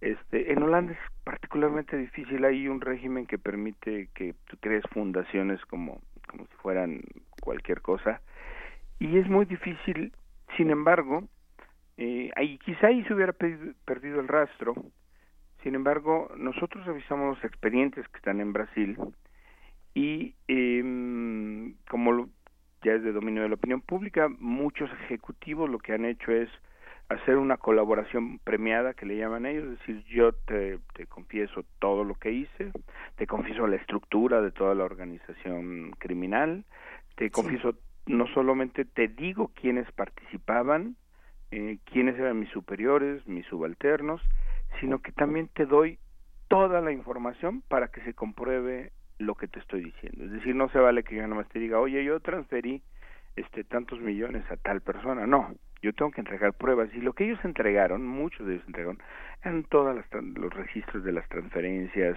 los estados de cuenta de las firmas fantasma y, una cantidad de, de, información, las fichas de banco. Y justo este Olivio Rodríguez entregó a las autoridades de Brasil todo lo que él tenía de las firmas fantasma. Entonces entregó todo una relación de cuáles eran las firmas que él había creado, entre ellas estaba esta de la que estamos hablando, que es la tal Grange Mouth Trading. Eh, entregó también además cómo era una estructura. Normalmente los que hacen, los, pues ahora sí que los operadores financieros que, que elaboran estas estructuras, pues crean como cuatro o cinco capas de tal manera que sea bien difícil llegar y quiénes son los dueños. Entonces él entregó cómo estaban las estructuras y ahí cuando fue cuando dijimos, ahí está. Dentro de una estructura de un grupo eh, aparecían las dos fundaciones holandesas que a su vez eran como las socias de Grangemouth que es a la empresa. Entonces ahí lo que nuevamente surgió bueno no solamente la empresa este no existía cuando Altos Hornos de México ah, dice que había firmado un contrato sino que no había manera de, de que ellos eh, adujeran que era una firma comercial real y que le había dado servicios, porque esa empresa no existe, no tiene empleados, no tiene oficinas, no tiene operaciones comerciales, no tiene hipotecas, no tiene reportado cero, es una firma fantasma. Entonces la pregunta es, ¿cómo Altos Hornos hace un contrato que además ni existía todavía la otra, con una firma fantasma que solo sirvió exclusivamente, porque ahí están también sus, declaraciones, sirvió exclusivamente para eh, pues, ser una máquina de distribución de sobornos. Es, es complejísimo este tema, por supuesto que la indignación se manifiesta en nuestras redes sociales. Eh, una, una pregunta, Ignacio. ¿Han, ¿Les han contestado algo en, en su portal? ¿Hay manera de acceder? Porque llevamos un, un, buen rato intentando meternos a Quinto Elemento Lab, nada más para hacer la prueba, y la página está caída, si no me equivoco, desde ayer. No me digas, ahorita lo, no. no. ayer en la noche ya lo habíamos visto, pero ahorita este pongo, bueno, nos pueden contactar en nuestras redes sociales, justo, ¿no? Este Twitter eh, Quinto Elab, eh, en Facebook es también Quinto Elab Quinto Elemento Lab. Este, y bueno, normalmente en nuestra página la pueden atender. Ahora, lo bueno también de, ser una organización como la que somos, que somos no somos un medio, pueden consultar el reportaje en varios medios aliados que lo publicaron. Lo publicó Aristegui Noticias, lo publicó El Economista. Animal eh, Político. Animal Político, este este Reuters, es decir, cualquiera que ahorita busque Altos Hornos, Odebrecht y lo busque en El Economista, en Animal Político, en Aristegui Noticias, puede tener acceso al reportaje. Y nosotros ahorita checaremos eh, qué es lo que pasó con la página, pero eh, de este nuevo también esquema de hacer periodismo y de hacer alianzas nos permite que evidentemente podamos sortear circunstancias como esta, ¿no? Que no les quiten los espacios. Exactamente. Ah, y, y, a ver, ¿y los oye qué contestó? Por cierto. ¿La quién, perdón? Lozoya. Lozoya. Ah, Lozoya. Pues Lozoya consultamos a su abogado también, pues, como debe ser. Y lo que nos dijo que no, que él no ha recibido ningún pago, que él no ha recibido ninguna este transferencia, que no tiene no tiene relación comercial ni de negocios con el dueño de Altos Hornos. Ah, porque hay un hay un elemento adicional. Eh, la Auditoría Superior de la Federación en 2015 eh, decidió revisar el uso que se le daba al equipo de transporte aéreo de, de Pemex. Tienen aviones, tienen helicópteros, obviamente, pues, para las funciones naturales que hay. Pero en una de esas revisó al menos las bitácoras de uno de un avión de un helicóptero que acaban de comprar relativamente hace poco y lo que encontró es que mm, decía traslado de DG del director general y encontró que en 2015 eh, hubo 54 traslados eh, del DG, del director general, al menos eso es lo que dice la auditoría, eh, a la, a un, al helipuerto de la Torre de Altos Hornos de México. Este, digamos, el helicóptero de Pemex lo llevaba, según las bitácoras, al director general ahí lo cual pues también era un hecho un poco raro que hace yendo un director de 54 veces en un año es decir una vez casi por semana un poquito más en promedio este y bueno lo que contestó los oía porque también le preguntamos eso pues qué iba tanto. Fue un poco raro porque en sí mismo es una información bastante preocupante porque decía él, no, es que no siempre va él, o sea, el abogado Javier Cuello Trejo nos respondió en nombre de su, de su representado. No, no siempre iba él, a veces iba él, pero lo que pasa es que utilizábamos el, el helicóptero porque nos dimos cuenta que todas las reuniones en la mañana que hacíamos para planear las operaciones contra el robo de combustibles, contra el guachicoleo, la información se filtraba si la hacíamos en la oficina. Imagínate, el director de Pemex. Entonces nos salíamos a la torre de Pemex o a otros lugares para tener nuestras reuniones para nuestros operativos y de ahí ya los militares se iban, pero no necesariamente este, íbamos a, a las instalaciones de Altos Hornos de México, que era el helipuerto al que aterrizaba la aeronave.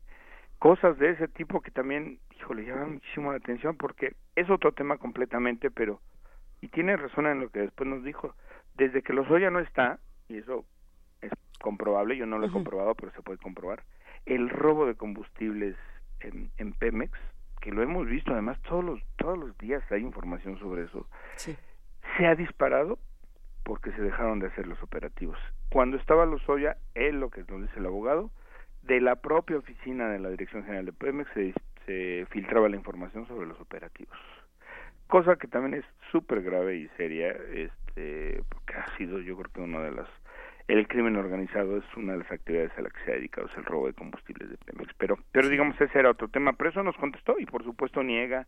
Dice que él no conoce que los brasileños están mintiendo que este que él no probará que no recibió dinero. Mira lo que ha siempre dicho Lozoya y esa es una otra enorme pregunta es pruébenme que yo saque el dinero. Es decir no, No, está bueno. diciendo que no. Lo que está diciendo implícitamente es el dinero no era para mí Sí, vamos a jugar a las Sí. escondidas a ver Esta, lo toma. esta, esta visión, Ignacio de, de Lozoya, eh, ¿tú, ¿tú cómo la ves? Eh, ¿Cómo ves este, digamos, él, él es como la punta del iceberg, porque si hay alguna, alguna acción, se va a emprender contra él. Y él es, digo, auténticamente eh, un cachorro de la Revolución Mexicana, digamos, uno, uno de los hombres que pudo... Sí, pudo haber sido un candidato, sí, a la presidencia. Papá fue secretario de Estado con, con Salinas de Gortari Sí. Y él es un hombre de, digamos, de una extraordinaria preparación académica, política. Digamos, ¿qué significa meter, eh, tratar de meter a un hombre así a la cárcel? ¿A, a quiénes, eh, a quiénes representaría en la cárcel él? Digamos que. Pues él representa al, al grupo que actualmente está en el poder. Yo Sí, creo que ¿no? esa es una de las eh, circunstancias que nos dificultará eh, conocer exactamente la verdad. Digamos, hay dos tesis que nosotros evidentemente no hemos eh, dicho porque pues no hay todavía no hay manera de comprobar, pero Sí. una de las hipótesis, pongámoslo así, es que parte del dinero de- que le mandó Odebrecht fue dirigida a la campaña presidencial de Enrique Peña Nieto. Y la, digamos, las declaraciones de, de Emilio Lozoya o de su abogado, la verdad es que un poco dejan entrever eso, es decir, oigan, el dinero no era para mí, Claro. yo no me lo quedé. El mensaje es, este, al menos una parte, sí. iba dirigida a la campaña presidencial de, de Enrique Peña Nieto. A ver, justo, justo hay un comentario en redes sociales, una pregunta, Ignacio, que viene a cuento con lo que nos estás comentando. Eh, nos dicen, México es el único país donde no hay consecuencias. eh, entonces, ¿para quién era el dinero? ¿Para los Oya, para la campaña o para quién? Pues mira, la verdad es muy difícil saber y esa sí sería una respuesta que la Procuraduría y los, los nos tendría que dar. Digo, Nosotros realmente hacemos un trabajo periodístico y exhibimos toda la información y los hechos. Esa investigación y esa conclusión sí creo que a menos que nosotros tuviéramos elementos periodísticos le toca a la ahí, pero pues eh, lo que está dejando ver un poco entre líneas el abogado es este el dinero no era para mí, ¿eh? sino implicando pues que era para alguien más. ¿Quién estaba más arriba de, de en e- vamos a situarnos en- solo en el organigrama del, del gobierno federal? Pues arriba de él en la campaña estaba mm, Luis Videgaray, Solo Videgaray. Videgaray y Peña Nieto, candidato, todavía no presidente. Eso en la parte de la campaña. Y ya cuando lo nombran director general de Pemex, ¿quién estaba arriba de él? Pues solo Enrique Peña Nieto. Sí.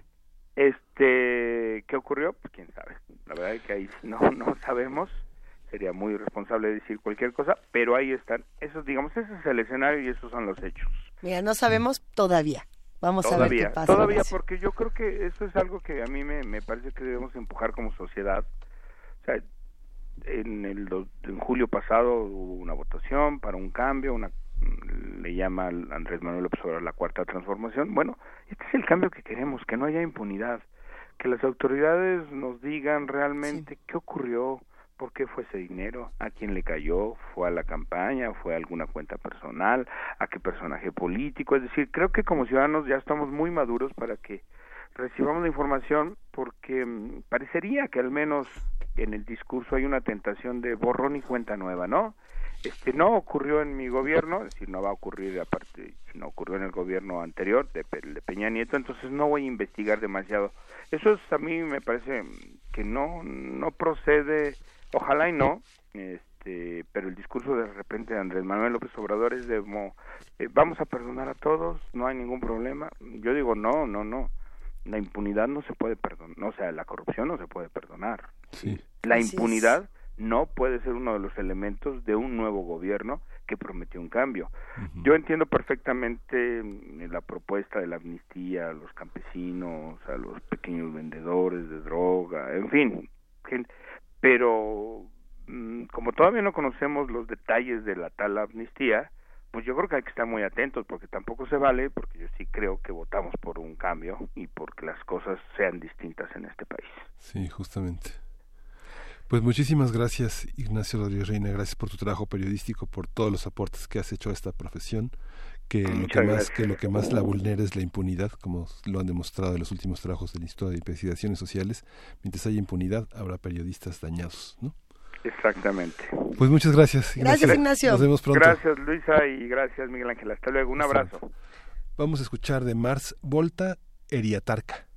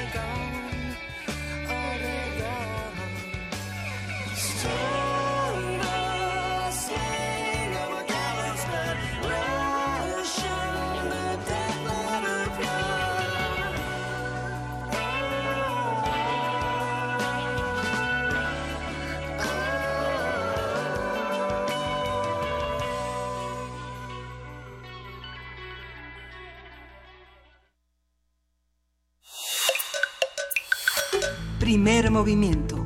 Hacemos comunidad. Nota Internacional.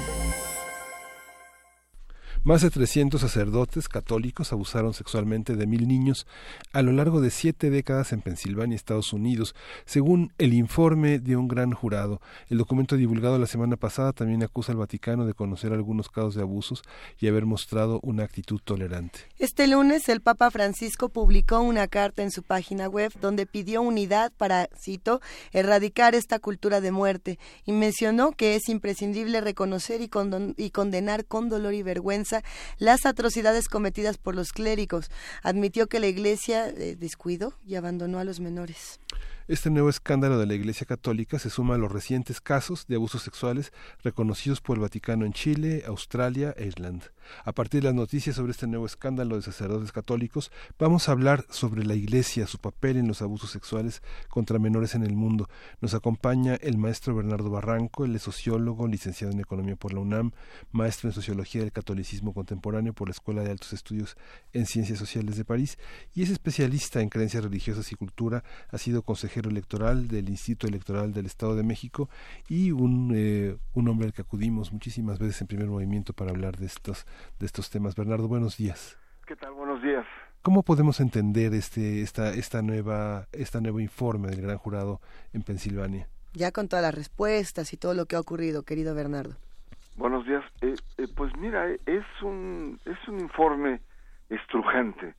Es un informe estrujante porque pues utiliza los archivos que fueron confiscados de la Iglesia Católica y nos muestra, nos muestra pues esta gama perversa de cómo se utiliza la fe, cómo se utiliza esta masculinidad sagrada de que si Dios era varón, los varones son Dios. Este abuso sobre eh, las conciencias eh, que se traduce después en un abuso o en el poder de los cuerpos. Y, y la verdad que es, eh, es aterrador, no solamente por el número, sino por el modus, podríamos decir, operandi que existe y que se llama complicidad. esta actitud que se repite una y otra vez, que es eh, la mm, estructura de la iglesia eh, diseñada para proteger los crímenes de, de estos depredadores. Es decir, eh, no pasa nada, llegamos a una negociación, cambiamos al cura del lugar, lo chantajeamos a la familia o llegamos a un acuerdo económico, es decir, es una manera de operar que se repite en cada uno de los casos. Y después esta actitud de hipocresía, decir, pues no sé, no sabemos, e, esta voluntad de no saber, esta omertad, es decir, este silencio cómplice, que creo que eh, ya no es novedad, sino es un escándalo más donde reafirma esta manera de proceder de la estructura religiosa. Es, es un tema muy complejo, por supuesto que los que hacen comunidad con nosotros están indignados de la misma manera que lo estamos nosotros. Eh, ¿Qué, ¿Qué, sigue o qué pasa después de esto? Eh, ¿Cómo se hace justicia? ¿Qué es lo que tendría que ocurrir desde tu punto de vista, Bernardo? Porque nos deja perplejos, sin duda. Sí, mira, em, hay varias aristas que uno puede entrar. una, una de ellas es eh, que mm, pues desde el 2002 a partir de este de esta investigación que hace un periódico eh, norteamericano de Boston Globe eh, y difusión en las redes es como el epicentro de un conjunto de denuncias. Para mí lo novedoso del caso de, Pensilvania no es ni el número de víctimas ni la manera cómo ha actuado la Iglesia Católica, sino lo novedoso que, que estamos viendo como tendencia es que en estos 16 años de escándalos continuos de la Iglesia por abuso sexual, los actores, digamos, denunciantes habían sido los medios de comunicación, es decir, los medios eh, eh, que hacen investigación, artículos eh, de líderes de opinión, indignación, libros, etcétera, Hoy lo novedoso es que gobiernos, los gobiernos en diferentes modalidades, ministerios, comisiones, gran jurado como el caso de Pensilvania, están haciendo suyas y ejercen su, su potestad para hacer las investigaciones. Es decir, son investigaciones ya no periodísticas, sino son investigaciones de Estado. Ya la tuvimos en Irlanda, que fue estrujante, cerca de 14 mil infantes en la época de Benedicto XVI. Hay una investigación muy grande también en Australia. En Chile tenemos otra y en Chile el gobierno allanó los archivos de la iglesia. O sea, llegó y se apropió de ellos por la fuerza. Y ahora el caso de Pensilvania. ¿Qué nos dice esto? Nos dice que ahora los gobiernos están tomando cartas en la denuncia y un procedimiento eh, judicial.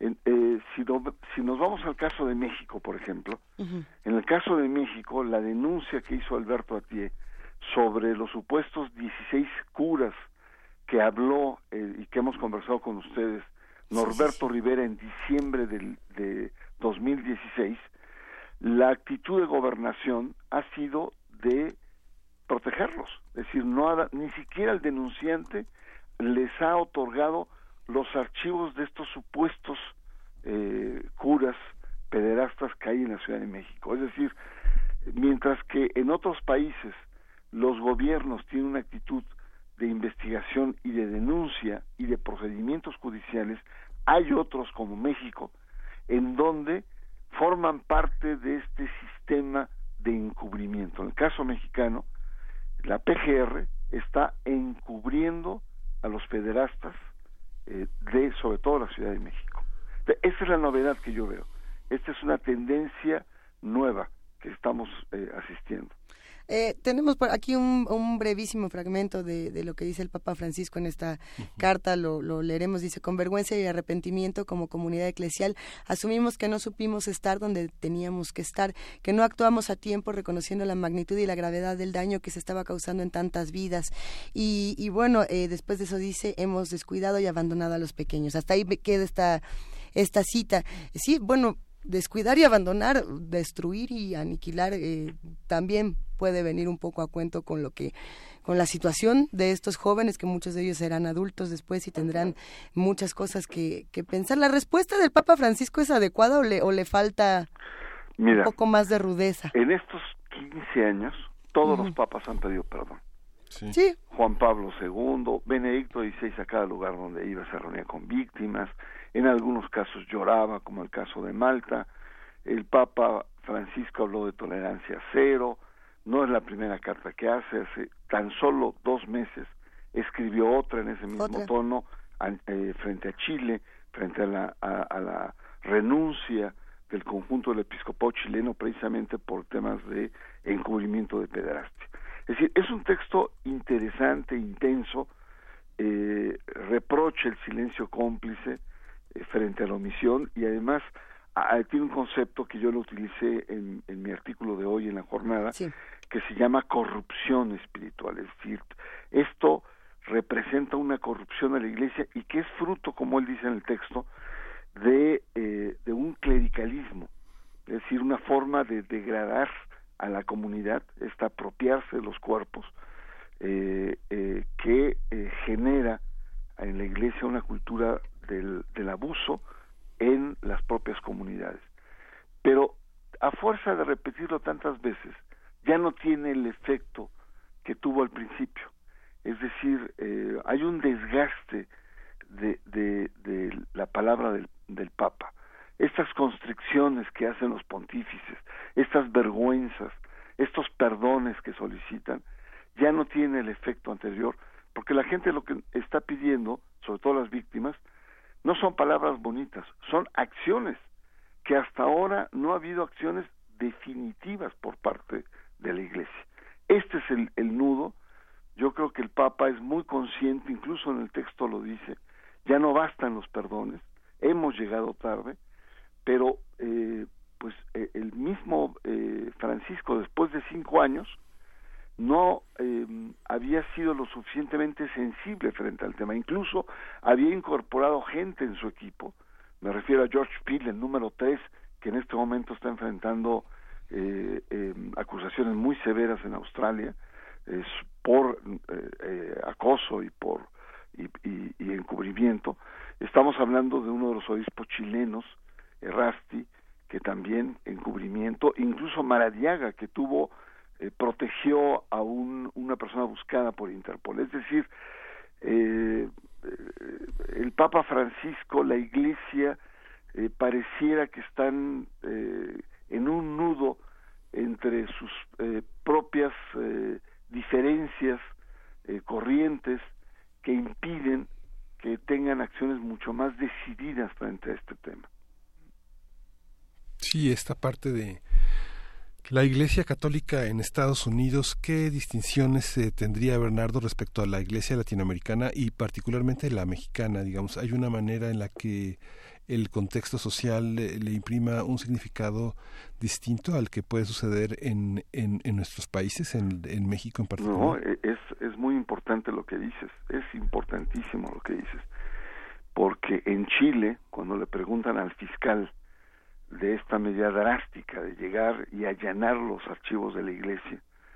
Le dice pues e, es, es, es, medio golpista la, la, actitud eh, a la prensa internacional creo que es ABC y este señor dice eh, no es fruto eh, de la atmósfera social. Es decir la sociedad nos pedía al gobierno chileno una acción determinante. Es decir, eh, lo importante que es este humor de la sociedad frente a un tema como la pederastia eclesial. Evidentemente, en el caso de Estados Unidos, eh, una sociedad mucho más abierta, más crítica, pues ha ido creciendo y, y, de Boston se pasa a Nueva York y después los escándalos se sacuden hacia California, etcétera. Y es una iglesia en Estados Unidos que ha tenido que erogar más de tres mil millones de dólares en negociaciones con las víctimas y familiares de las víctimas. En el caso mexicano, pues estamos casi en el siglo XIX. Es decir, eh, eh, la, iglesia eh, goza de una total impunidad. Estamos hablando de fuero religioso que en algún momento se habló. Es decir, los actores religiosos eh, gozan una especie de intocabilidad por parte de las autoridades. Y esto es lo grave.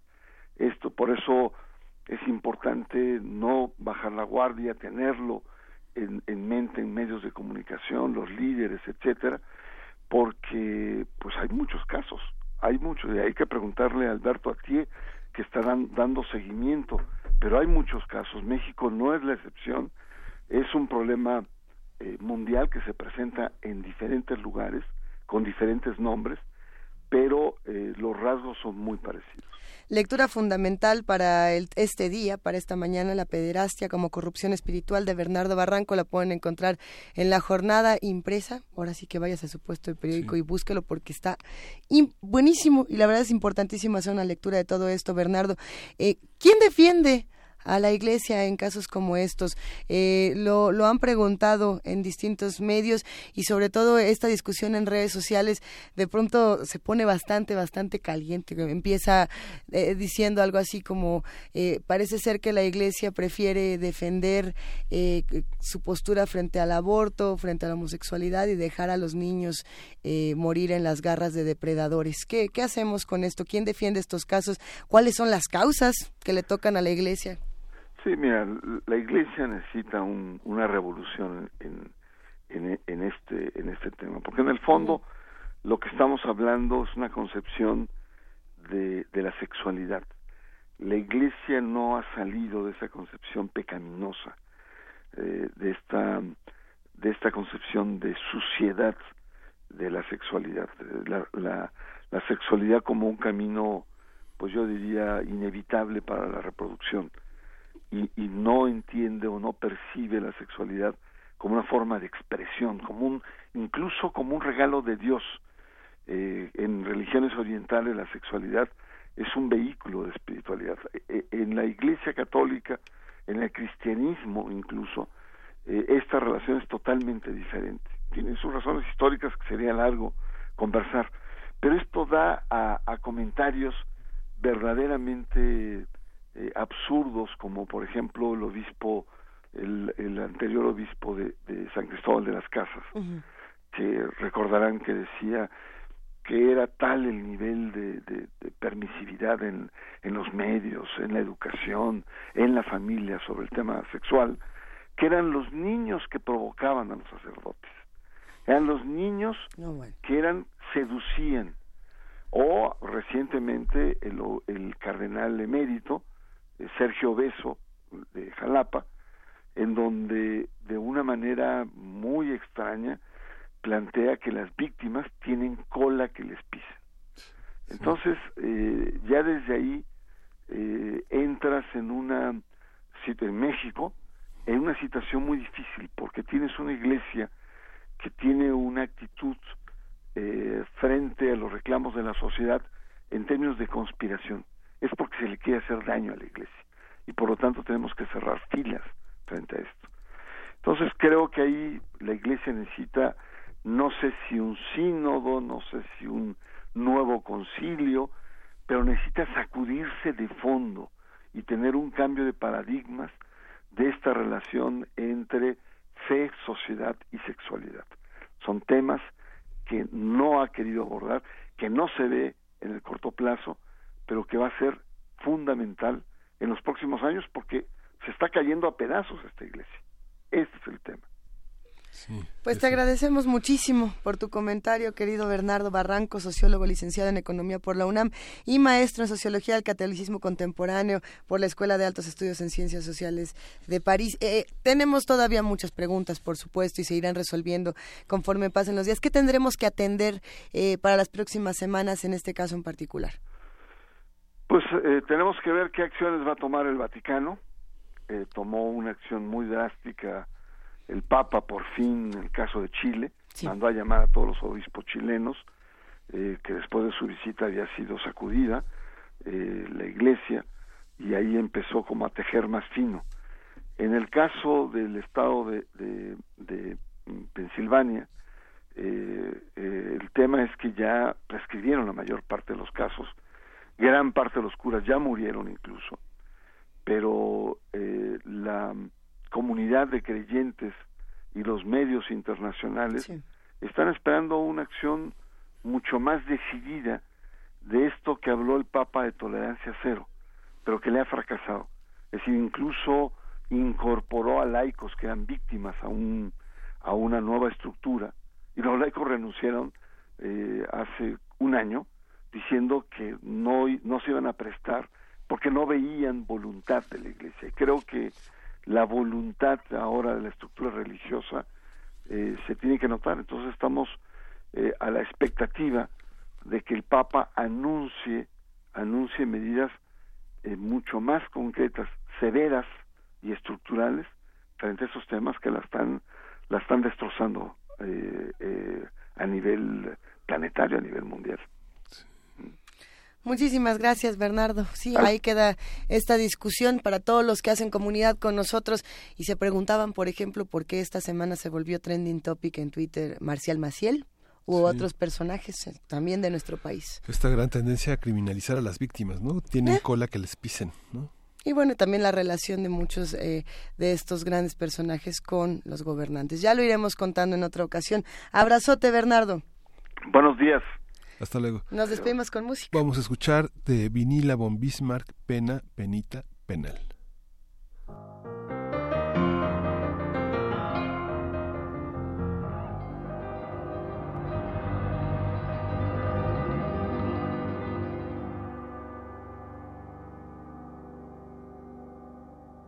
Si en el firmamento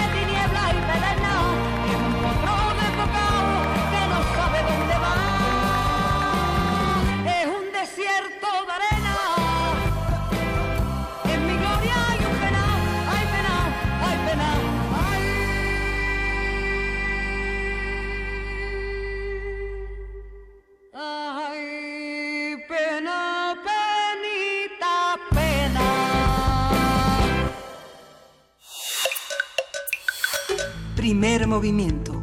Hacemos comunidad.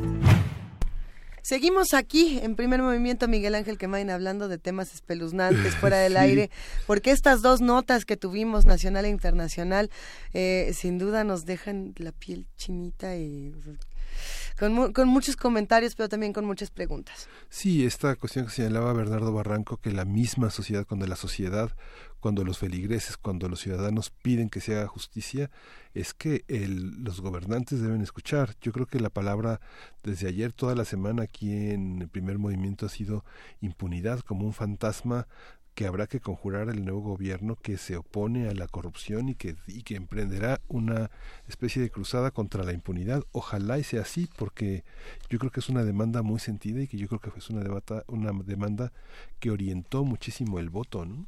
Así es. Eh, vamos a tener que darle seguimiento a todos estos casos. A ver, nos escribe Carlos Valencia, le mandamos un abrazo y dice, comenten de la película que narra el caso, por esta vez comenten aunque no sea por Twitter. Eh, ¿De qué película? ¿Cuál, ¿Qué película exactamente? Porque tenemos por aquí una lista de, de películas que justamente narran y se refieren a este tipo de, de situaciones tanto en nuestro país como en otras latitudes.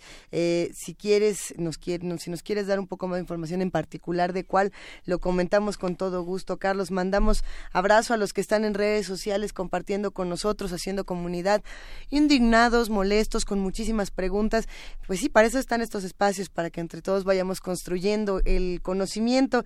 También nos mandan por aquí que ayer empezó y sí en efecto ayer empezó el festival macabro en nuestra ciudad para que hablemos de los horrores reales y los horrores de la ficción que en algunos casos nos, nos sirven de, de refugio. En el Teatro Esperanza Iris arrancó este festival que tendrá una serie de presentaciones, de talleres, de películas, eh, para los que quieren entrarle un poco a lo, a lo del susto. Sin Sí. este susto real que No tan mal estabas, no estabas el viernes que se ¿Qué presentó, tal? pero eh, ¿qué hay, Luisa? ¿Qué, qué vale la pena eh, ver del festival? Hay gente que lo sigue todo, todos los años, pero alguien que quiera sumarse por primera vez al festival, ¿por dónde empezar? ¿Por dónde empezar? Mira, se pueden meter a macabro.mx, ahí pueden consultar toda la programación. Hay una serie de películas, eh, de- desde las más comerciales hasta las más... eh, digamos, underground, ahí las van a tener. Estoy buscando justamente lo que va a haber el día de hoy y si les parece lo podemos compartir en redes sociales en un momento más para que se vayan integrando. Eh, sí, a ver, 22 de agosto en la Facultad de Cine donde Fabián Fortes, Miguel Lozano, Daniel Arreola y Carlos Meléndez van a hablar sobre experiencias en la creación de proyectos cinematográficos. Esto es en Monterrey 22, Roma Norte, para los que quieran ir. Eh, vamos a compartirlo. Estén pendientes de todas estas actividades y quédense con nosotros en primer movimiento. A lo mejor no estamos todavía de vuelta en TV UNAM porque ya vimos que también nos están preguntando. Recuerden que pronto volveremos. Ya nos da tiempo de una producción de bolsillo, nos dice Frida Saldívar. No, después de la sí. pausa, después de la pausa. Vámonos a una pausa en este momento y regresamos a la tercera hora que tenemos producciones, tenemos poemas, tenemos participaciones, música, mesa, sexualidades y demás. Queremos escucharte. Llámanos al 55 36 43 39 y al 55 36 89 89. Primer movimiento. Hacemos comunidad.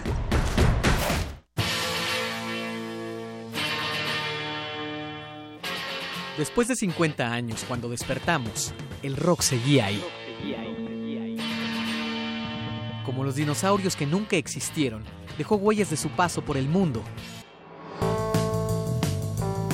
El rock fue la música de la juventud de los años 60 y 70.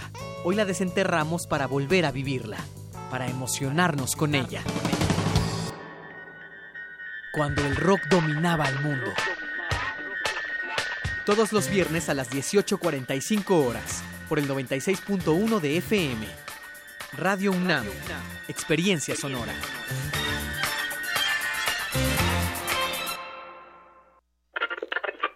La radio puede ser un aparato que enciendes o apagas. O puede ser una plataforma cultural enteramente a tu disposición. Tú escoges. Ahora ya puedes descargar la aplicación móvil oficial de Radio UNAM en tu celular.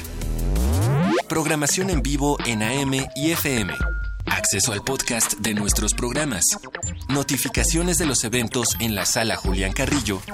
Y la programación completa de Radio UNAM. Búscala como Radio UNAM Oficial desde Play Store para Android o en iTunes y App Store para iOS. Radio UNAM Oficial. Experiencia sonora de bolsillo.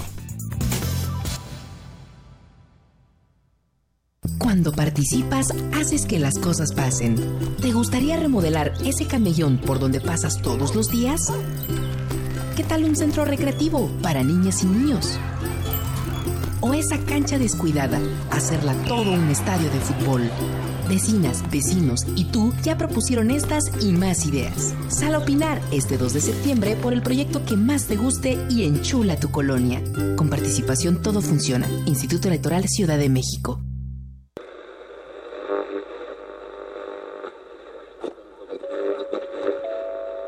Desde las cabinas de Radio UNAM, relatamos al mundo. Relatamos al mundo. En Prisma RU, llevamos hasta tus oídos el acontecer universitario. Escúchanos de lunes a viernes de la 1 a las 3 de la tarde por el 96.1 de frecuencia modulada. En Radio UNAM, Experiencia Sonora. Mm, nada como caminar por las calles y percibir la otra ciudad. Esa alternativa escondida entre el bullicio y el asfalto. Se parte de Escaparate 961. La revista cultural que te ofrece las otras opciones. Viernes a las 15:15 por el 96.1 de FM. Radio UNAM, Experiencia Sonora.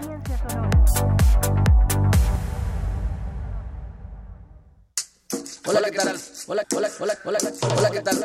Los esperamos en el 96.1 de Radio UNAM, Xochicoscat, Collar de Flores, 10.30 de la mañana, Radio UNAM. Recuerde, 96.1, soy Mardonio Carballo. Xochicoscat, lunes a las 10.30 horas por el 96.1 de FM. Radio UNAM. Experiencia sonora.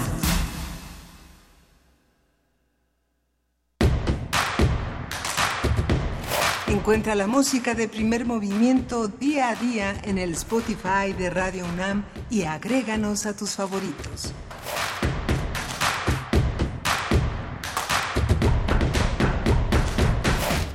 Millones de gracias a los que siguen haciendo comunidad con nosotros en el 96.1 FM y en el 860 de AM. Miguel Ángel Quemain, tercera hora y aquí seguimos. Sí, terminamos la, la segunda hora hablando de macabro.mx, un festival donde decíamos que casi todo es gratis, ¿no? En los foros, en los foros, en la casa refugio, hay muchos, hay muchos espacios, eh, ver grandes producciones nacionales que que, que son parte de un cine que circuló mucho en la televisión, en el Canal 4, que eran este, tardeadas de películas de Santo contra las momias, de Frankenstein, ¿no? Hasta Chabelo contra los monstruos, pero que hablan de todo un interés eh, nacional por el cine de horror, por el suspenso, por este miedo a lo desconocido y que es muy interesante compararlo con otras latitudes de las que tú estás muy enterada. ¿Tú has sido jurado, Luisa? del Festival Macabro. Sí, justo me estaba, eh, estaba recordando junto con algunos amigos en lo que ocurrió el año pasado, eh, más que la experiencia de ser jurado, que es muy divertida, por supuesto, y que además eh, te deja muchísimo, te, te enriquece mucho y aprende uno muchísimo de, de los otros jurados y también de las maneras en las que uno debe ver cierto tipo de cine que le llaman, entre comillas, de género, porque bueno, pues este degenera para bien. Eh, A mí lo que me lo que me quedó como un recuerdo muy claro fue que justo en esa temporada cuando estaba el macabro del año pasado fue que asaltaron este este espacio Tonalá. el Tonalá, el cine Tonalá, y que todas las personas tenían miedo de ir a las funciones porque pensaban que se iba a repetir el incidente, este, este asalto que, bueno, circuló en redes sociales el video, hasta la fecha sigue, y que, que decían, no, no, pero es que aquí todo es muy seguro, en, en la Roma todo, no pasa nada, ¿verdad, Mancera? Que no pasaba nada. Bueno, eso fue el año pasado y ve cómo estamos ahora. Eh, lo interesante era pensar cómo las, las personas se apropiaron de estos espacios y decidieron eh, ponerle freno tanto al miedo como a... O sea, no, no nos van a detener, vamos a seguir viendo este cine, este teatro, porque además tenía funciones de todos los tipos. Y bueno, pues no se, no se pierden los espacios por más que nos los intenten quitar, ¿no? Que quede, Sí. que quede también esa reflexión por ahí. Sí, y es un espacio de, de aprendizaje muy interesante porque además de que, es- que es- ya lo pagamos como siempre dice Jóvenes con nuestros impuestos, es muy interesante cómo este podemos disfrutar un espacio con amigos, con la Claro. familia, ¿no? A ver, nos están diciendo que las sedes de Ah. Macabro de este año son de la, de la UNAM, nos lo comenta nuestra querida productora Frida Saldívar.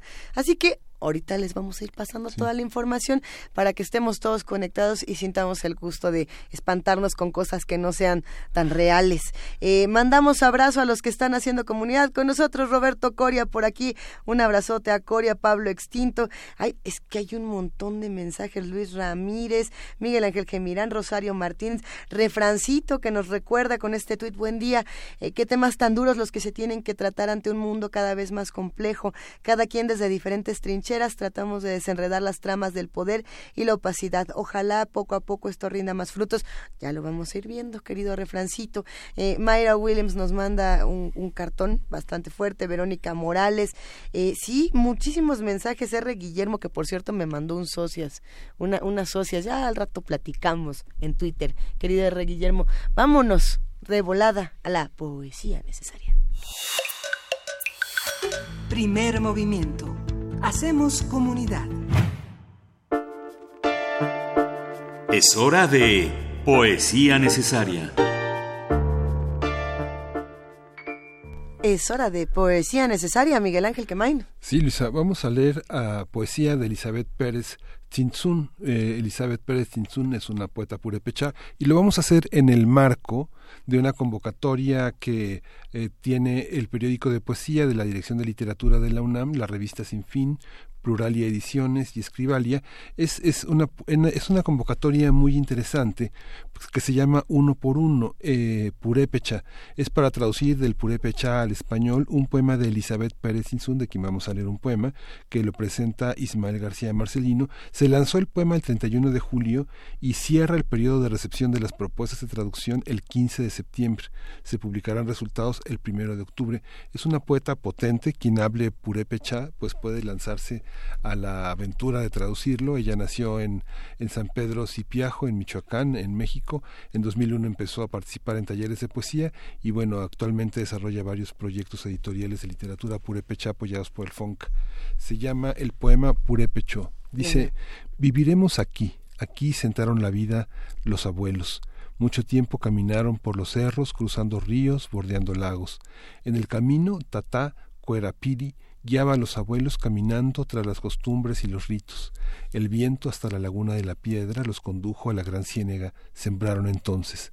Caminaron y caminaron hasta encontrar en el lago de Pátzcuaro al sol y a la luna. Pescaron entonces. Luego fueron al encuentro del viento fresco y los recibió el gran monte. Llovió entonces. Los ríos del cerro les hicieron conocer la cañada. Estamos viendo aquí, estamos viviendo aquí, aquí sentaron la vida los abuelos. Aquí conocimos al sol y a la luna, la tierra y el cielo, el viento y la lluvia. Atata Cuerapiri. Vamos a acompañarlo con una pirecua eh, que se llama de Male Rosita de Joaquín Pantoja.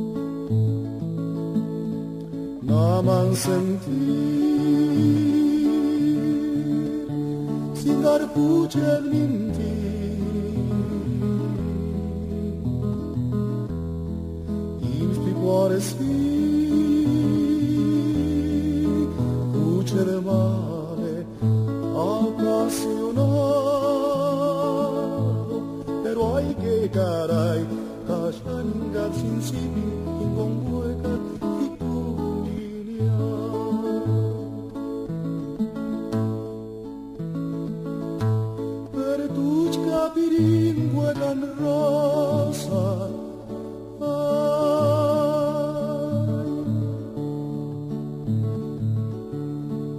Rosita huye mindi.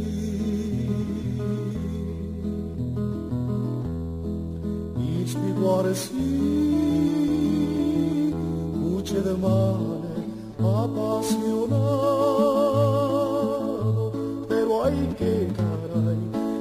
전인 같은 집인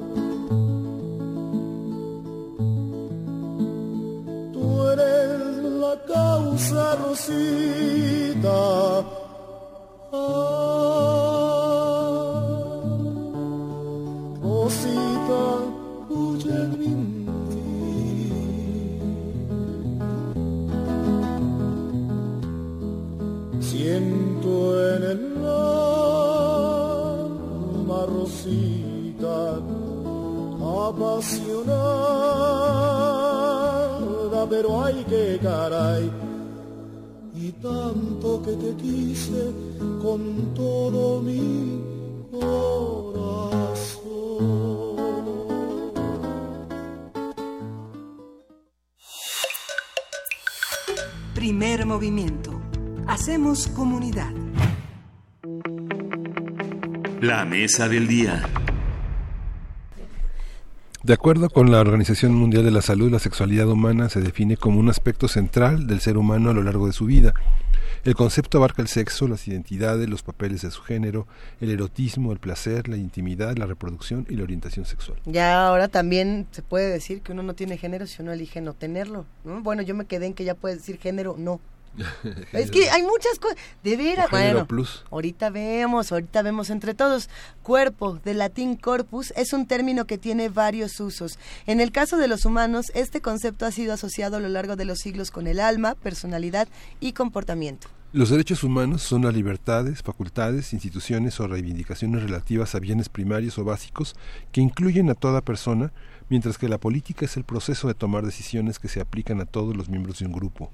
El Centro de Investigaciones y Estudios de Género de la UNAM, el CIEG, antes conocido como PUEG, ¿sí?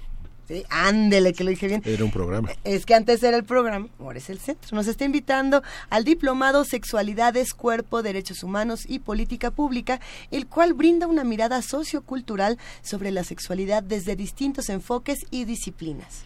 Los trabajos se realizarán los jueves del 6 de septiembre de 2018 al 20 de junio de 2019 de 16 a 20 horas en las instalaciones del CIEG en el piso 7 de la Torre 2 de Humanidades en Ciudad Universitaria. Y bueno, a partir de este diplomado vamos a hablar sobre las distintas formas en que conviven, pelean y también dialogan todos estos conceptos. Para ello nos acompañan en esta mesa y nos da muchísimo gusto recibirlos. Eh, de este lado tenemos a Laura Bejarano Espinosa, ella es antropóloga con énfasis en arqueología y maestra en estudios de género por el Colegio de México. Bienvenida Laura, gracias por acompañarnos. Muchas gracias por invitarnos.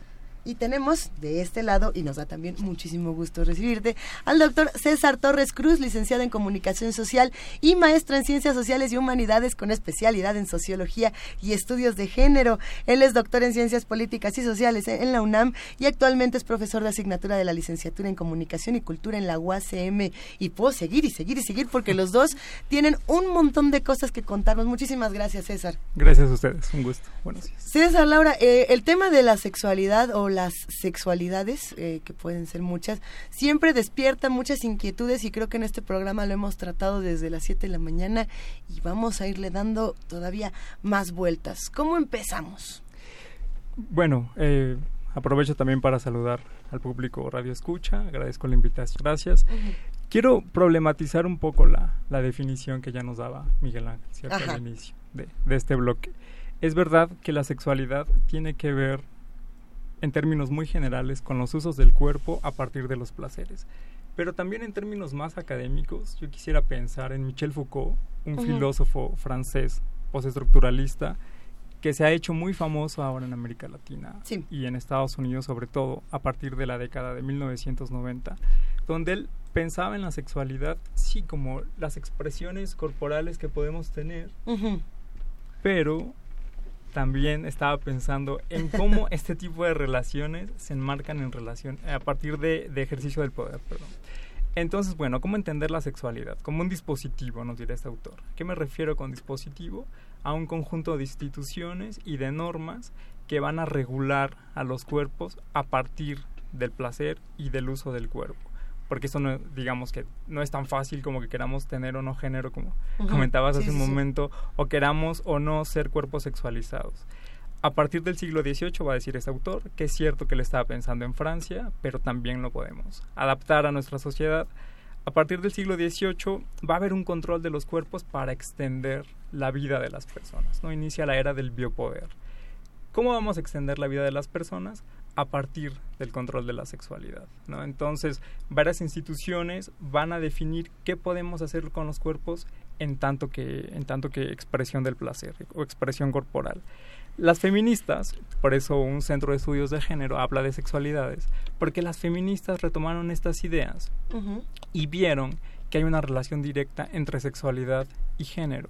Es decir, que para saber qué podemos hacer con el cuerpo en términos de, placer, hay normas y lineamientos de cómo te tienes que comportar como mujer o como hombre, cómo asumir lo masculino y lo femenino, y a partir de allí, qué podemos hacer con nuestra sexualidad, ¿no? Eso es muy importante. A ver, entonces yo creo que habría que detenernos justamente en los conceptos para ir definiendo qué, qué entendemos, Laura, en este momento, en este 2018, por género, porque no es lo mismo lo que entendíamos en 2000. Es más, yo me atrevería a decir que hace seis meses el concepto de género no era igual, cada, todos los días se va alimentando y todos los días vamos descubriendo nuevas cosas. Bueno, pues no sé si el concepto de género pues, podemos decir que ha cambiado muchísimo, pero sí la forma en que lo entendemos y nos acercamos a nuestro género. En términos generales podemos entender que el género es una construcción cultural de la diferencia sexual. Y en ese sentido cambia en función de la época, pero también del contexto. Y eso es lo que tú mencionas. O sea, no es lo mismo entender la sexualidad, por ejemplo, en una época histórica distinta, pero incluso de una generación a otra. Y estas reflexiones, además, hoy en día, con la politización de ciertos derechos y por eso también retomamos eso en el diplomado y la reivindicación de tu derecho y tu, derecho sobre todo a decidir sobre tu cuerpo hace que nos preguntemos cómo ser en este momento. Y eso es técnicamente una reflexión de género, o sea, cómo ser mujer y qué implica ser mujer y cómo eso cambia y varía de una década a otra, pero de una generación a otra, de qué tipo de mujeres cambian, ¿no? Dentro de la misma ciudad incluso, ¿no? No es lo mismo ser una mujer joven en la UNAM a ser una mujer joven en una universidad privada, qué sé yo, el TEC o la Ibero, ¿no?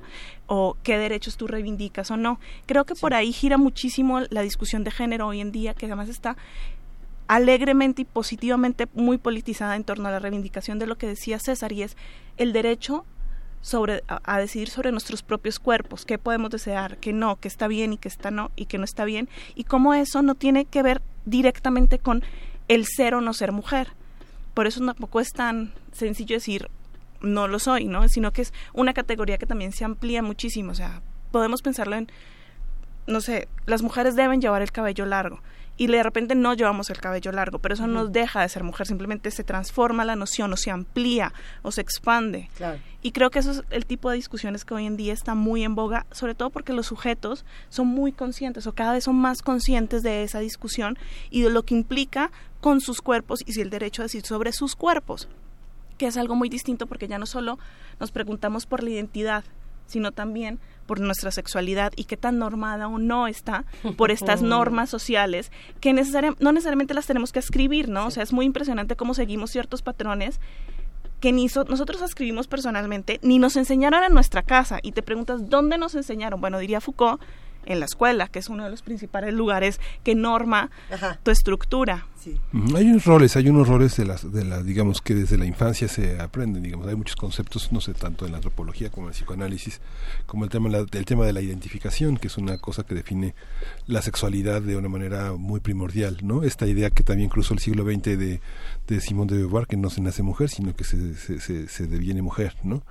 Eh, on devient femme, dice ella, ¿no? Eh, esta idea también de eh, este, este, este juego de la diferencia anatómica de los sexos, que es uno de los fundamentos en los que eh, Freud sustenta todo este señal, señalamiento de la, del derrumbamiento o el fortalecimiento de Edipo. ¿Cómo, cómo es eh, esta cuestión? Hay cabellos largos, hay algo que oculta la vestimenta, pero la diferencia anatómica de los sexos es parte de los debates de los conceptos claves con los que inician este seminario. ¿no? Sin duda, es muy interesante este punto. Hola. César habla, perdón. No, no, no. ¿Por qué? Porque ¿dónde tienen lugar estas normas de sexualidad y de género? En el cuerpo. Por eso es una categoría importantísima para el diplomado, ¿no? Entonces, Además, a partir de la década de 1990, en los feminismos hubo una proliferación de teorías, que por ejemplo, respecto a lo que tú mencionabas, se cayeron muchas certezas ontológicas sobre el cuerpo y los sexos, por ejemplo. O sea, habría que repensar a Freud, pero muchas feministas van a decir, mm, no solo hay dos sexos, por ejemplo. No, los estudios intersex han mostrado que hay al menos cinco posibilidades o variaciones cromosómicas para pensar al sexo. Entonces, no solo existen ni machos ni hembras biológicamente hablando, sino hay un montón de variaciones, ¿no? Eso se vuelve muy complejo porque, como las feministas también han demostrado, la sexualidad de nuestras sociedades está entendida a partir de un marco heteronormativo. Es decir, la heterosexualidad va a funcionar como norma para solo definir un modelo dicotómico. O sea, o eres hombre o eres mujer y se supone que tendría que haber allí una reciprocidad heterosexual, o sea que los hombres se tienen que casar con las mujeres y viceversa, y el deseo tendría que girar allí. A ver, en esta discusión heteronormativa habría que preguntarnos quiénes deciden por los cuerpos de quiénes. Eh, habrá quienes dicen que son ellos los que deciden por el cuerpo de ellas, habrá quienes dicen que eh, son las instituciones, más allá de si tiene o no que ver con hombres y con mujeres. Eh, yo siempre que, que, que hablamos de este tipo de temas me acuerdo de una campaña de 2016 del gobierno italiano que sacó unos carteles que decían en italiano, y no lo sé decir en italiano, así que lo voy a decir en español, la belleza no tiene edad, la fertilidad sí, apurando a las mujeres a, oye, ya embarácense, oiga, ya necesitamos más niños aquí en Italia. Y bueno, eh, se, ah, sí, fue un escándalo, sobre todo en, Twitter, de, que bueno, ¿y a poco el gobierno decide por los cuerpos de las mujeres? O entonces, ¿a quién le pertenece el cuerpo y la sexualidad femenina? Eh, ¿Cómo le entramos justo a esta parte de a quién le pertenece el cuerpo? Pues sí, es que en esos casos el Estado siempre está metiéndose en un espacio que además conceptualmente pensaríamos que es íntimo, ¿no? O sea, esta ruptura de que es privado y que es público. Eh, es muy extraño cómo nos cuesta reconocer que el Estado tiene mucha injerencia en aquello que nosotros determinamos que es privado y realmente no. O sea, no solo las políticas de fertilidad, pero también la planificación, el moldeamiento de los cuerpos. Podemos pensar en la belleza estética y en los regímenes que seguimos. O sea, los ejemplos pueden ser múltiples, pero por ejemplo en México también hay historia de control de natalidad o de promoción de la natalidad en torno al ejercicio de las mujeres, ¿no? Porque además es como esta asignación y ese rol profundamente eh, determinado de que las mujeres son las responsables de ser madres y de cuidarlos, porque además no es únicamente que tú procrees, sino que es toda la responsabilidad que gira en torno a eso. Creo que también en ese sentido, bueno, hay muchas, muchas, muchas eh, discusiones dentro del feminismo, pero también se habla mucho, por ejemplo, de, de, la decisión informada sobre tu cuerpo, porque si pensamos, por ejemplo, en los médicos, finalmente ustedes pueden irlo a cualquier médico, el médico les dice qué hacer y él tiene un poder para intervenir sobre ese cuerpo y tocaría en este caso pues tener informada, ¿no? Por ejemplo, preguntas por al respecto sobre por qué el control de la natalidad se da en el cuerpo de las mujeres cuando nosotras somos fértiles mucho más poco tiempo que los hombres, el por qué nosotros acarreamos con los efectos secundarios de la planificación cuando ahorita que se ha planteado eh, la planificación para hombres, los efectos secundarios en ellos parecen ser innombrables cuando son mínimos en comparación a los efectos que nosotros acarreamos con las píldoras anticonceptivas por mencionar alguno de los métodos de anticoncepción lo más increíble todo esto es cómo eh, la estructura social permea incluso en los espacios más íntimos de la sexualidad. Estos pueden ser como más obvios y más tangibles, pero incluso en cómo construyes tu deseo, qué te permites desear y qué está bien o no, que era lo que mencionaba César, ¿no? O sea, en qué medida la norma heterosexual te enseña a ver que la parte masculina es deseable y no reconoces otro tipo de deseo. ¿En qué medida está moldeado y ajustado tu deseo, no solo en términos sociales, sino en términos psíquicos, que sería como la forma en que se ha repensado a Freud en muchos sentidos desde el feminismo?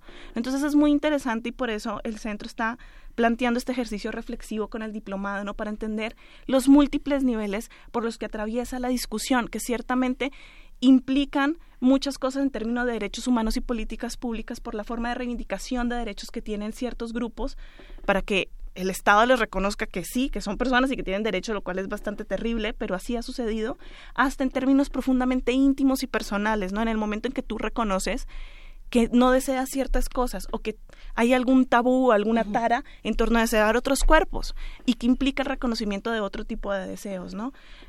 Lo más impresionante es como el amplio espectro que tiene en nuestras vidas el género y la sexualidad. Y eso es lo que queremos problematizar. Y los ejemplos hoy en día, afortunadamente, están a flor de piel, ¿no? La politización y el cuestionamiento de, todo lo, de toda la realidad social está en boga, no solo en México, sino en muchos contextos latinoamericanos. Y creo que un gran elemento valioso de las redes sociales es que ciertas discusiones ya no son una frontera, ¿no? Ya no es una frontera espacial determinante que se está discutiendo y cómo, por ejemplo, con el tema del aborto que acaba de pasar en Argentina, trasciende las fronteras nacionales y detona una cantidad de discusiones que las mujeres están ahí preguntándoselas, pero no solo las mujeres, hay una cantidad de poblaciones y grupos de la diversidad sexual que también se les están preguntando y que también están detonando eso en torno muy interesante a la reivindicación de derechos como ciudadanos, ¿no? En torno a mi derecho para decidir sobre mi cuerpo, mi derecho a mi sexualidad, mi derecho a decidir con quién quiero acostarme o quién no, o si no quiero de plano hacerlo y ya, mi derecho a que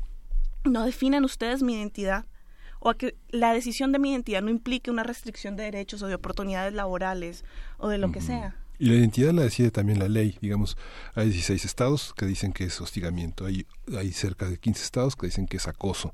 Los códigos penales evalúan lo que le sucede al cuerpo hay una parte legislativa que tiene que ver con los derechos humanos, que es uno de los ejes de este encuentro, ¿no?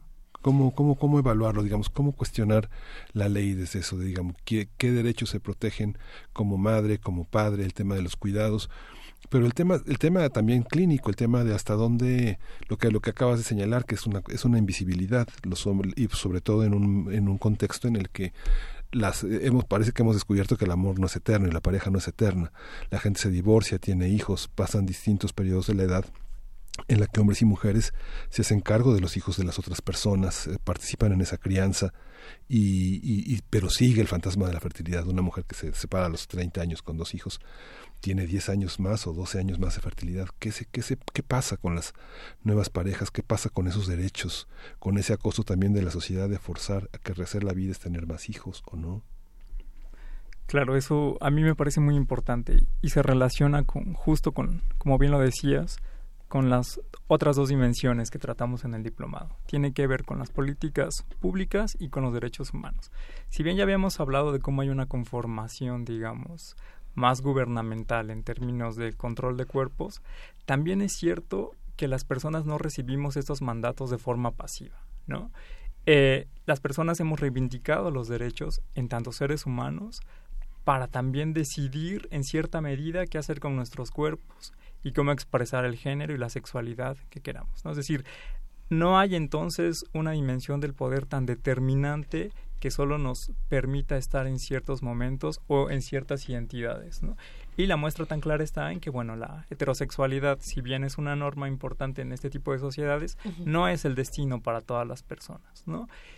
Podemos pensar, por ejemplo, en qué pasa ahora con los movimientos trans, por ejemplo, y cómo actualmente hemos visto a personas trans que se asumen como trans, por ejemplo, pero que no quieren consumir hormonas, ¿no? Y que siguen siendo trans. Y a veces causa un poco de digamos, como de shock, incluso no sabemos cómo delimitar a la gente porque solo, insisto, tenemos este parámetro dicotómico, pero digamos que la realidad nos está rebasando un poco, está rebasando hasta las teorías incluso. Las teorías parten de sexualidad a partir de lo que vemos en la vida cotidiana. Entonces es cierto, hay un montón de discursos gubernamentales que se transforman en políticas públicas que permite hablar solo de ciertos casos, por ejemplo, ¿no? Y podemos pensar aquí en muchos temas. Si pensamos en reproducción, pensemos en quién está, por ejemplo, quién, quién está representada en términos de reproducción, como muy bien comentaba Luisa, ¿no? Qué tipo de mujeres pueden decidir o cómo hay muchos hombres decidiendo sobre los cuerpos de las mujeres. Si pensamos en prevención, por ejemplo, de infecciones de transmisión sexual, veremos que en términos de política pública solo se habla de uso de condón, por ejemplo, cuando investigaciones socioculturales han demostrado que la mayoría de la población mexicana no lo utiliza allí es cuando entra entonces el papel de las personas, el papel de la ciudadanía, pero sobre todo de la reivindicación de derechos, ¿no? También hay gente que le está respondiendo al Estado y que está diciendo, oye, hay otro tipo de, de identidades, hay otros tipos de expresiones de la sexualidad, hay otros tipos de deseo que también queremos espacio en, en este tipo de políticas. Ahora bien, eh, tenemos todo un catálogo eh, en, nuestras mentes, vaya, de lo que puede ser la diversidad, tanto sexual como de deseo, etcétera. Y, tenemos, eh, abre usted la letra L, lésbico, eh, la G, gay, la B, bisexual, la T, transexual, la otra T, la intersexual. Y tenemos muchos, y, y, qué fortuna poder tener tantos, pero de pronto estas etiquetas nos preguntamos si no se rigen por la misma heteronormatividad y no buscamos este mismo patrón heteronormativo a pesar de ser lesbianas, a pesar de ser bisexuales, transexuales, intersexuales, etcétera. Eh, en alguna ocasión aquí en Primer Movimiento comentábamos una historia de la marcha LGBTTI donde eh, un compañero trans que había sido previamente mujer y que estaba en su proceso de reasignación hormonal eh, no quería que otros hombres lo saludaran de beso porque pues él se había tardado mucho en construir su identidad como hombre y el hecho de que lo besaran le resultaba un insulto porque los hombres no se dan besos. Entonces, eh, de pronto esta historia nos dejó eh, choqueados de, bueno, ¿y qué pasa con esto? Estas, estas etiquetas, estos moldes, nuevos modelos, ¿realmente son diversos o que son pues es que creo que esa discusión tiene muchos niveles, ¿no? No sé qué tanto sean en sí mismos nuevos moldes o un primer momento de reconocimiento y de visibilización de la diferencia, que es muy importante, que sí, que es una diferencia que ahorita entra dentro de un marco normativo, también es cierto, porque eso es lo que hace la estructura social, ¿no? O sea, tú generas una resistencia, pero luego te incorpora en cierta medida, que también es lo que hacen los derechos humanos, ¿no? Como extender los límites, pero sin embargo tú tienes o pagas cierto precio por estar dentro de los límites, ¿no? Eh, creo que también con la sigla LGBTTI es importante entender que hay dimensiones distintas. Hay una dimensión que es la identidad, que es esa que se empieza a formar eh, más o menos a los dos, tres años y que inicia con, la, con el aprendizaje del lenguaje, y otra es el deseo que más o menos, eh, siendo como muy tradicionales, podríamos decir que llega más o menos a la adolescencia, ¿no? Entonces el deseo sería yo quién despierta mi deseo y mi deseo puede ser heterosexual, homosexual o bisexual, ¿no? Pero quién soy yo es muy distinto y son discusiones distintas. ¿Por qué eso se aglomera en un grupo? Bueno, pues porque ese grupo tiene una cantidad de discriminación, ¿no? Y lo que necesitas es hacer un ejercicio y tiene ciertas alianzas algunas más fluidas que otras, para tener un ejercicio de visibilización, ¿no? Y entonces este, este, este, statement que se hace de no todo es lo heterosexual, pero también es importante entender que la norma heterosexual no únicamente gira en torno a la heterosexualidad en sí misma, porque la heterosexualidad también gira en torno a muchas otras cosas, que sería lo que llamamos el proyecto moderno, ¿no? Entonces tú vas a ver que, por ejemplo, ahorita hay muchas discusiones y hay un video que está circulando en redes sobre unos hombres homosexuales en Bolivia que ellos dicen que no son gays, sino que son cholos, y cómo se reivindica una identidad específica en torno a esa eh, ese deseo sexual, ¿no? Porque ser gay también tiene una hegemonía, ¿no? O sea, ¿quiénes son gays? Pues bueno, hombres blancos, guapísimos, con cuerpos esculturales, que tienen un poder adquisitivo impresionante. Y quienes tampoco llegan o llegamos a estar en ese grupo, ¿no? O sea, ¿quiénes son heterosexuales? Bueno, ¿qué mujeres son heterosexuales? Y cómo cada vez hay cuerpos que estamos muy muy lejos de esa norma heterosexual, que no únicamente se construye a, a través del deseo únicamente, o sea, sería más sencillo, entre comillas, si solo fuera el deseo, pero no, eso está entrelazado de una cantidad de códigos culturales y sociales que estamos diseñados a leer porque somos seres sociales, ¿no? O sea, cómo se construye la belleza, o qué belleza, o qué es belleza, o qué cuerpo es bello, ¿no? O qué cuerpo homosexual es bello, o qué deseas, porque además eso es lo que es muy aterrador, quizás por decirlo de alguna manera, ¿no? Cómo tú te das cuenta que tu propio deseo reproduce esas normas, ¿no? Cómo tú te das cuenta que encuentras más bello ciertas cosas que otras o, u otras, ¿no? O cómo cuando intentas tener o incorporar otras nociones de bellezas las, las exotizas, ¿no? ¿Qué pasa con los cuerpos negros o con los cuerpos latinos o con los cuerpos eh, con otro tipo de cuerpos, ¿no? Cómo se vuelve una exotización del otro para poder incorporarlo. Y creo que lo que es muy interesante es la polémica que hoy en día tiene eso, o sea, cómo esas discusiones ya no están eh, debajo del tapete o solo circulan en ciertos grupos, sino que hoy en día las pueden encontrar en cualquier espacio de comunicación, ¿no? A principio de, esta semana tuvimos una discusión sobre la pornografía eh, en este espacio, eh, temas de leyes y demás, pero uh, una radio escucha escribió en, un mensaje privado, que nada más no voy a decir cómo se llama porque yo creo que no quiere que sepamos cómo se llama, pero decía, yo pensé que era muy transgresor ver porno hasta que me di cuenta que era lo más heteronormativo que existe y, y me sorprendí a mí misma cayendo en estos mismos modelos, aun cuando soy feminista, ¿no? Que era un poco lo que, lo que decía, como yo obteniendo todas estas estructuras bien definidas, sigo sorprendiéndome de cosas que no sé que tengo en mi imaginario que puede ser heteronormativo o no. Eh, todo esto se va a discutir en el diplomado. Sí, sí, justamente es y más. sí. Sí, justamente eso está, en los casi todos los módulos está esa presencia, ¿no? Ahora que César trajo el tema de, de, Michel Foucault, pensaba en esta precisión lacaniana de no existe la mujer, no existe relación sexual, ¿no? Que es un tema también muy interesante. Ahora justamente con el movimiento movimiento que discutíamos, hay muchísimas, este reducciones cuando se dice las mujeres también acosan como los hombres ah, el tema de la, la, discusión era hay un modelo patriarcal que, que hace que las mujeres acosen como los hombres. No es unos y otros, tal vez hay una, hay, hay una visión así. Lo mismo pasa con estos matices que decía César al principio, que eh, Pierre Bourdieu en la dominación masculina este, señalaba que eh, muchos amigos homosexuales en París le decían, le reclamaban porque decía que gran parte de la aspiración doméstica de muchos intelectuales franceses que debatían el tema era ser mamá y papá, ¿no? Era el matrimonio, un matrimonio muy convencional lleno de estereotipos que se vivían en el mundo social de una manera muy, muy estereotipada, ¿no? Que también es algo que forma parte de la de una parte del módulo que los medios de comunicación y la reconfiguración de la sexualidad, ¿no? Claro, sí, es que la relación con las normas sexuales y genéricas es muy compleja. O sea, por un lado son tan rígidas que a veces cuesta trabajo escapar, pero al mismo tiempo, y aunque puede parecer un poco contradictorio, escapamos a ellas, las resignificamos, ¿no?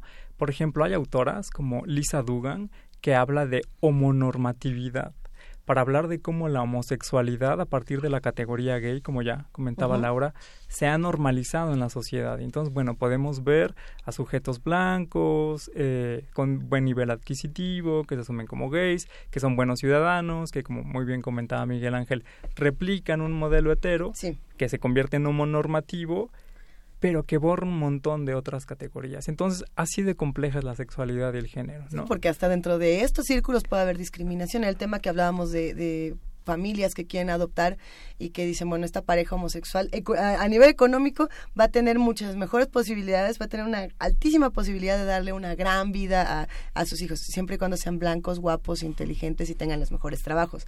Porque si no, usted no entra en la categoría de homosexual potencial que quiere adoptar, etcétera, etcétera. Eh, sí, sí, interesantísimo todo lo que se está comentando y en redes, por supuesto, hay muchísimas opiniones, hay eh, muchos comentarios por aquí. Eh, sacaron el tema de la lactancia si, si la lactancia entra o no en una discusión sobre sexualidad como esta, eh, desde los pediatras que dicen, oiga, usted tiene que hacer estas cosas porque así es y porque los niños lo necesitan, aunque sea cuerpo de las mujeres y las mujeres lo deban decidir, o no lo deben decidir porque es un recurso que tiene que ser para todos, o tiene que ver con quién, dónde se puede, dónde no se puede, porque las mujeres no se pueden quitar la ropa. ¿Entra o no entra? Pues yo creo que sí entra. o sea, entra en muchas dimensiones porque finalmente entra en el control del cuerpo y en la opinión que tiene múltiples actores sobre el cuerpo de una persona. Y además eso es lo más importante, ¿no? O sea, si ustedes se preguntan sobre cualquier otra decisión sobre su cuerpo, ustedes no ven que todo el mundo, ni el Estado, ni todo el mundo tiene una opinión al respecto. O sea, ustedes no le tienen que andar opinando si ustedes van al doctor o no, si tienen un tatuaje o no, si van al baño o no, a menos que sea un tema médico. Sobre la lactancia hay unas discusiones súper interesantes porque además varían profundamente de un contexto cultural a otro. Por ejemplo, en Estados Unidos en este momento la recomendación es que no se lacte. ¿No? Porque además eso es mejor darle leche de polvo, porque además está enriquecida y tiene nutrientes, pero claro, con una con un modelo capitalista tan abrumador como el que tiene Estados Unidos, por ejemplo, hay una promoción a la no lactancia materna porque es un gran negocio. En Latinoamérica la discusión gira por otros caminos, pero también algo que es muy importante con la lactancia materna es que también es una pregunta de clase profundamente, ¿no? O sea, ¿quiénes se preguntan sobre lactar o no?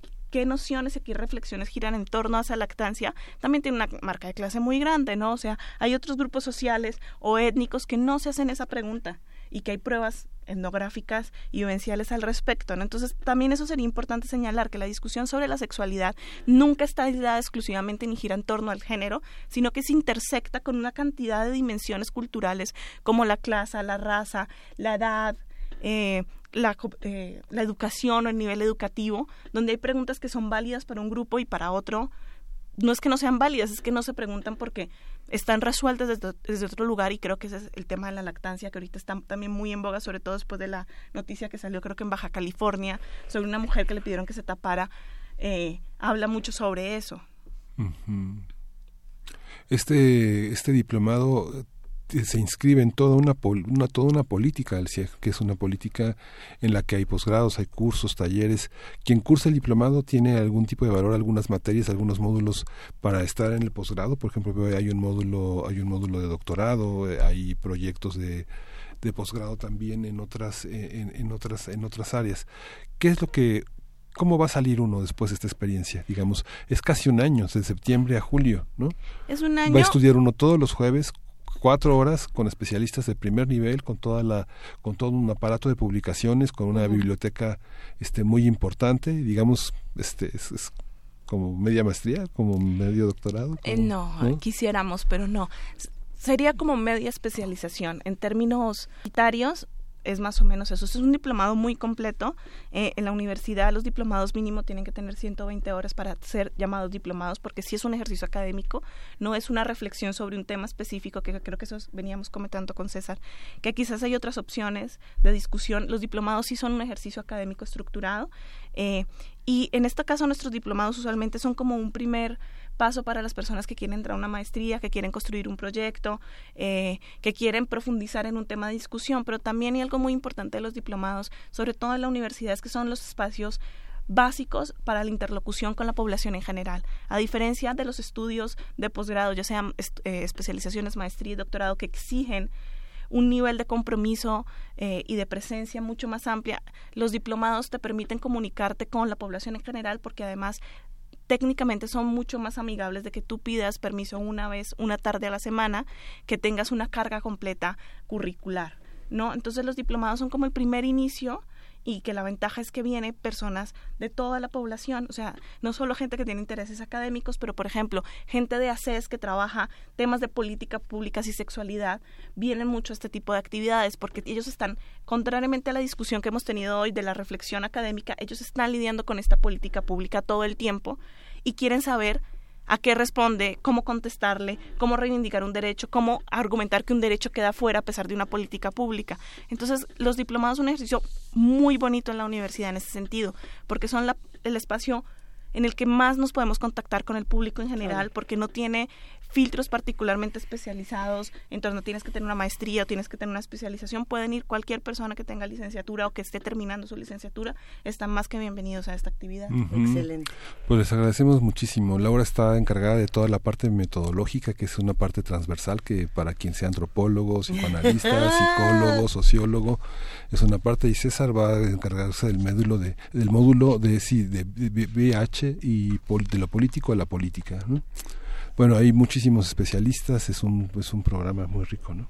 ¿Algo, ¿Algo querías agregar para cerrar esta conversación, César? Sí, además de agradecer la invitación, solo para cerrar quiero, quiero decir que el diplomado es una oportunidad académica para tener una formación integral durante un año en un tema específico.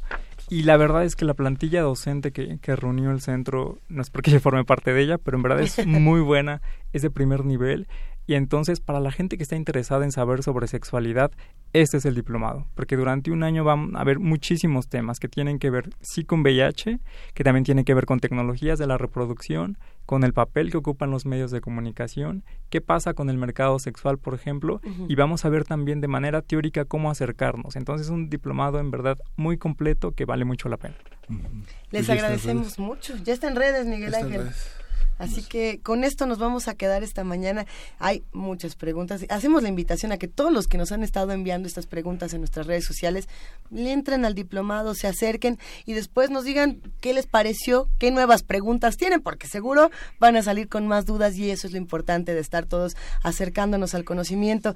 Laura Bejarano, César Torres, muchísimas gracias por acompañarnos. Gracias a ustedes por la invitación. Gracias. Nos vamos con un poco más de música, Miguel Ángel. ¿Qué vamos a escuchar Vamos a a escuchar de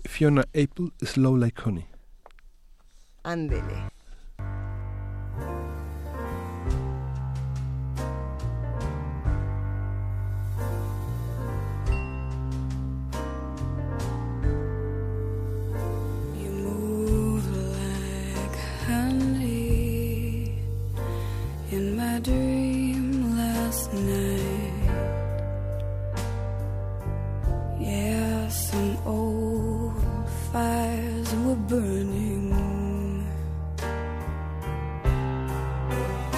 You came near to me, and you endeared to me but you couldn't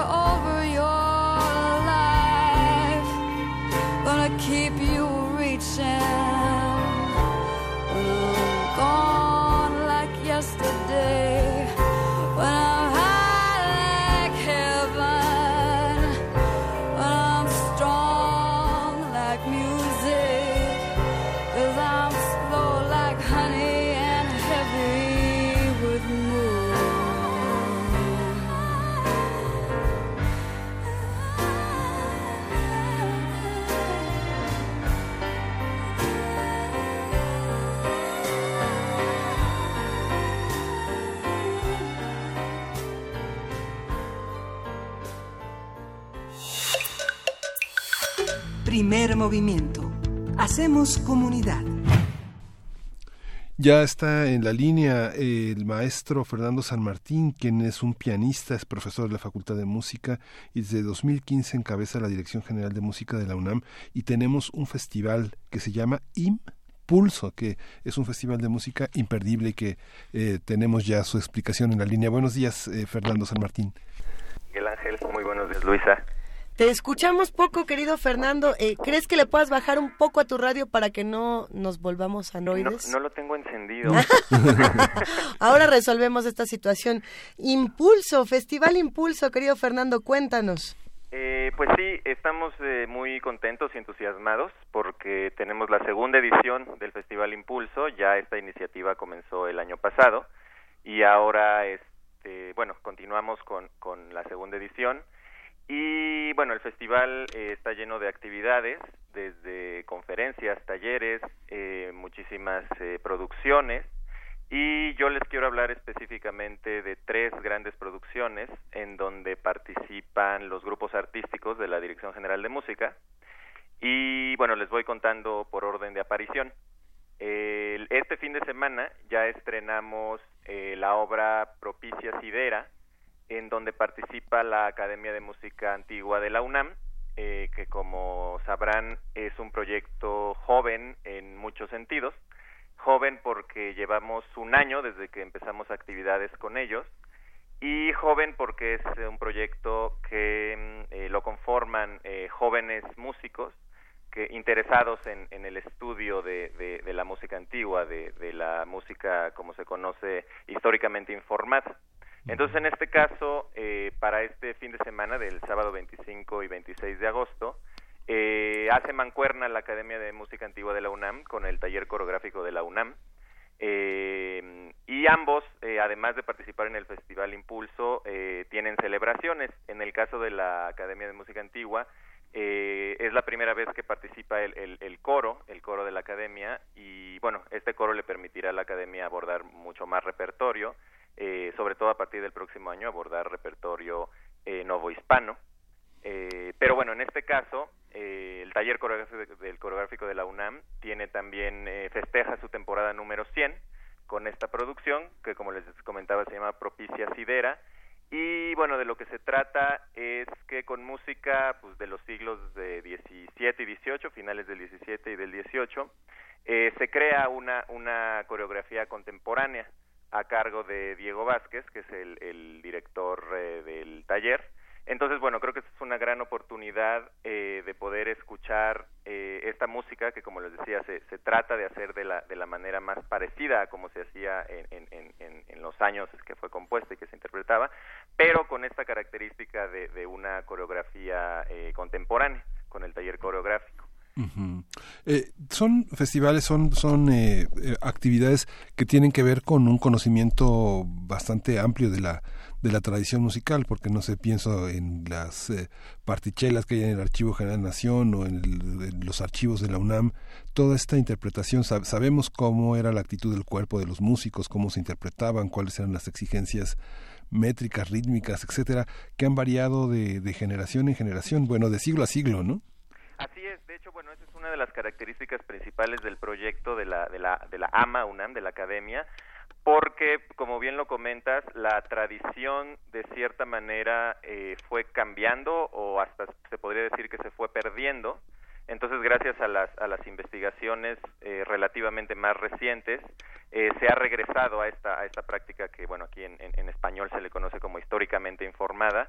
Eh, los los eh, chicos de la academia toman, eh, bueno, además de, ensayar este, las, las obras que se montan para los programas eh, que se presentan al público, ellos toman clases, clases con expertos, con especialistas, eh, tanto de instrumento como de estilos. Tienen clases a veces de, de cosas específicas, muy específicas como ornamentación, eh, eh, leen tratados de la época, los estudian para poder este, hacer estas interpretaciones lo más apegado que se pueda a la, a la época, digamos. Pues eh, eh, Fernando, pues te agradecemos muchísimo, vamos a estar muy pendientes, ya está en redes sociales la, el, el, vínculo al festival y bueno, pues vamos a tratar de estar en la mayor cantidad de actividades que se desarrollen en este territorio.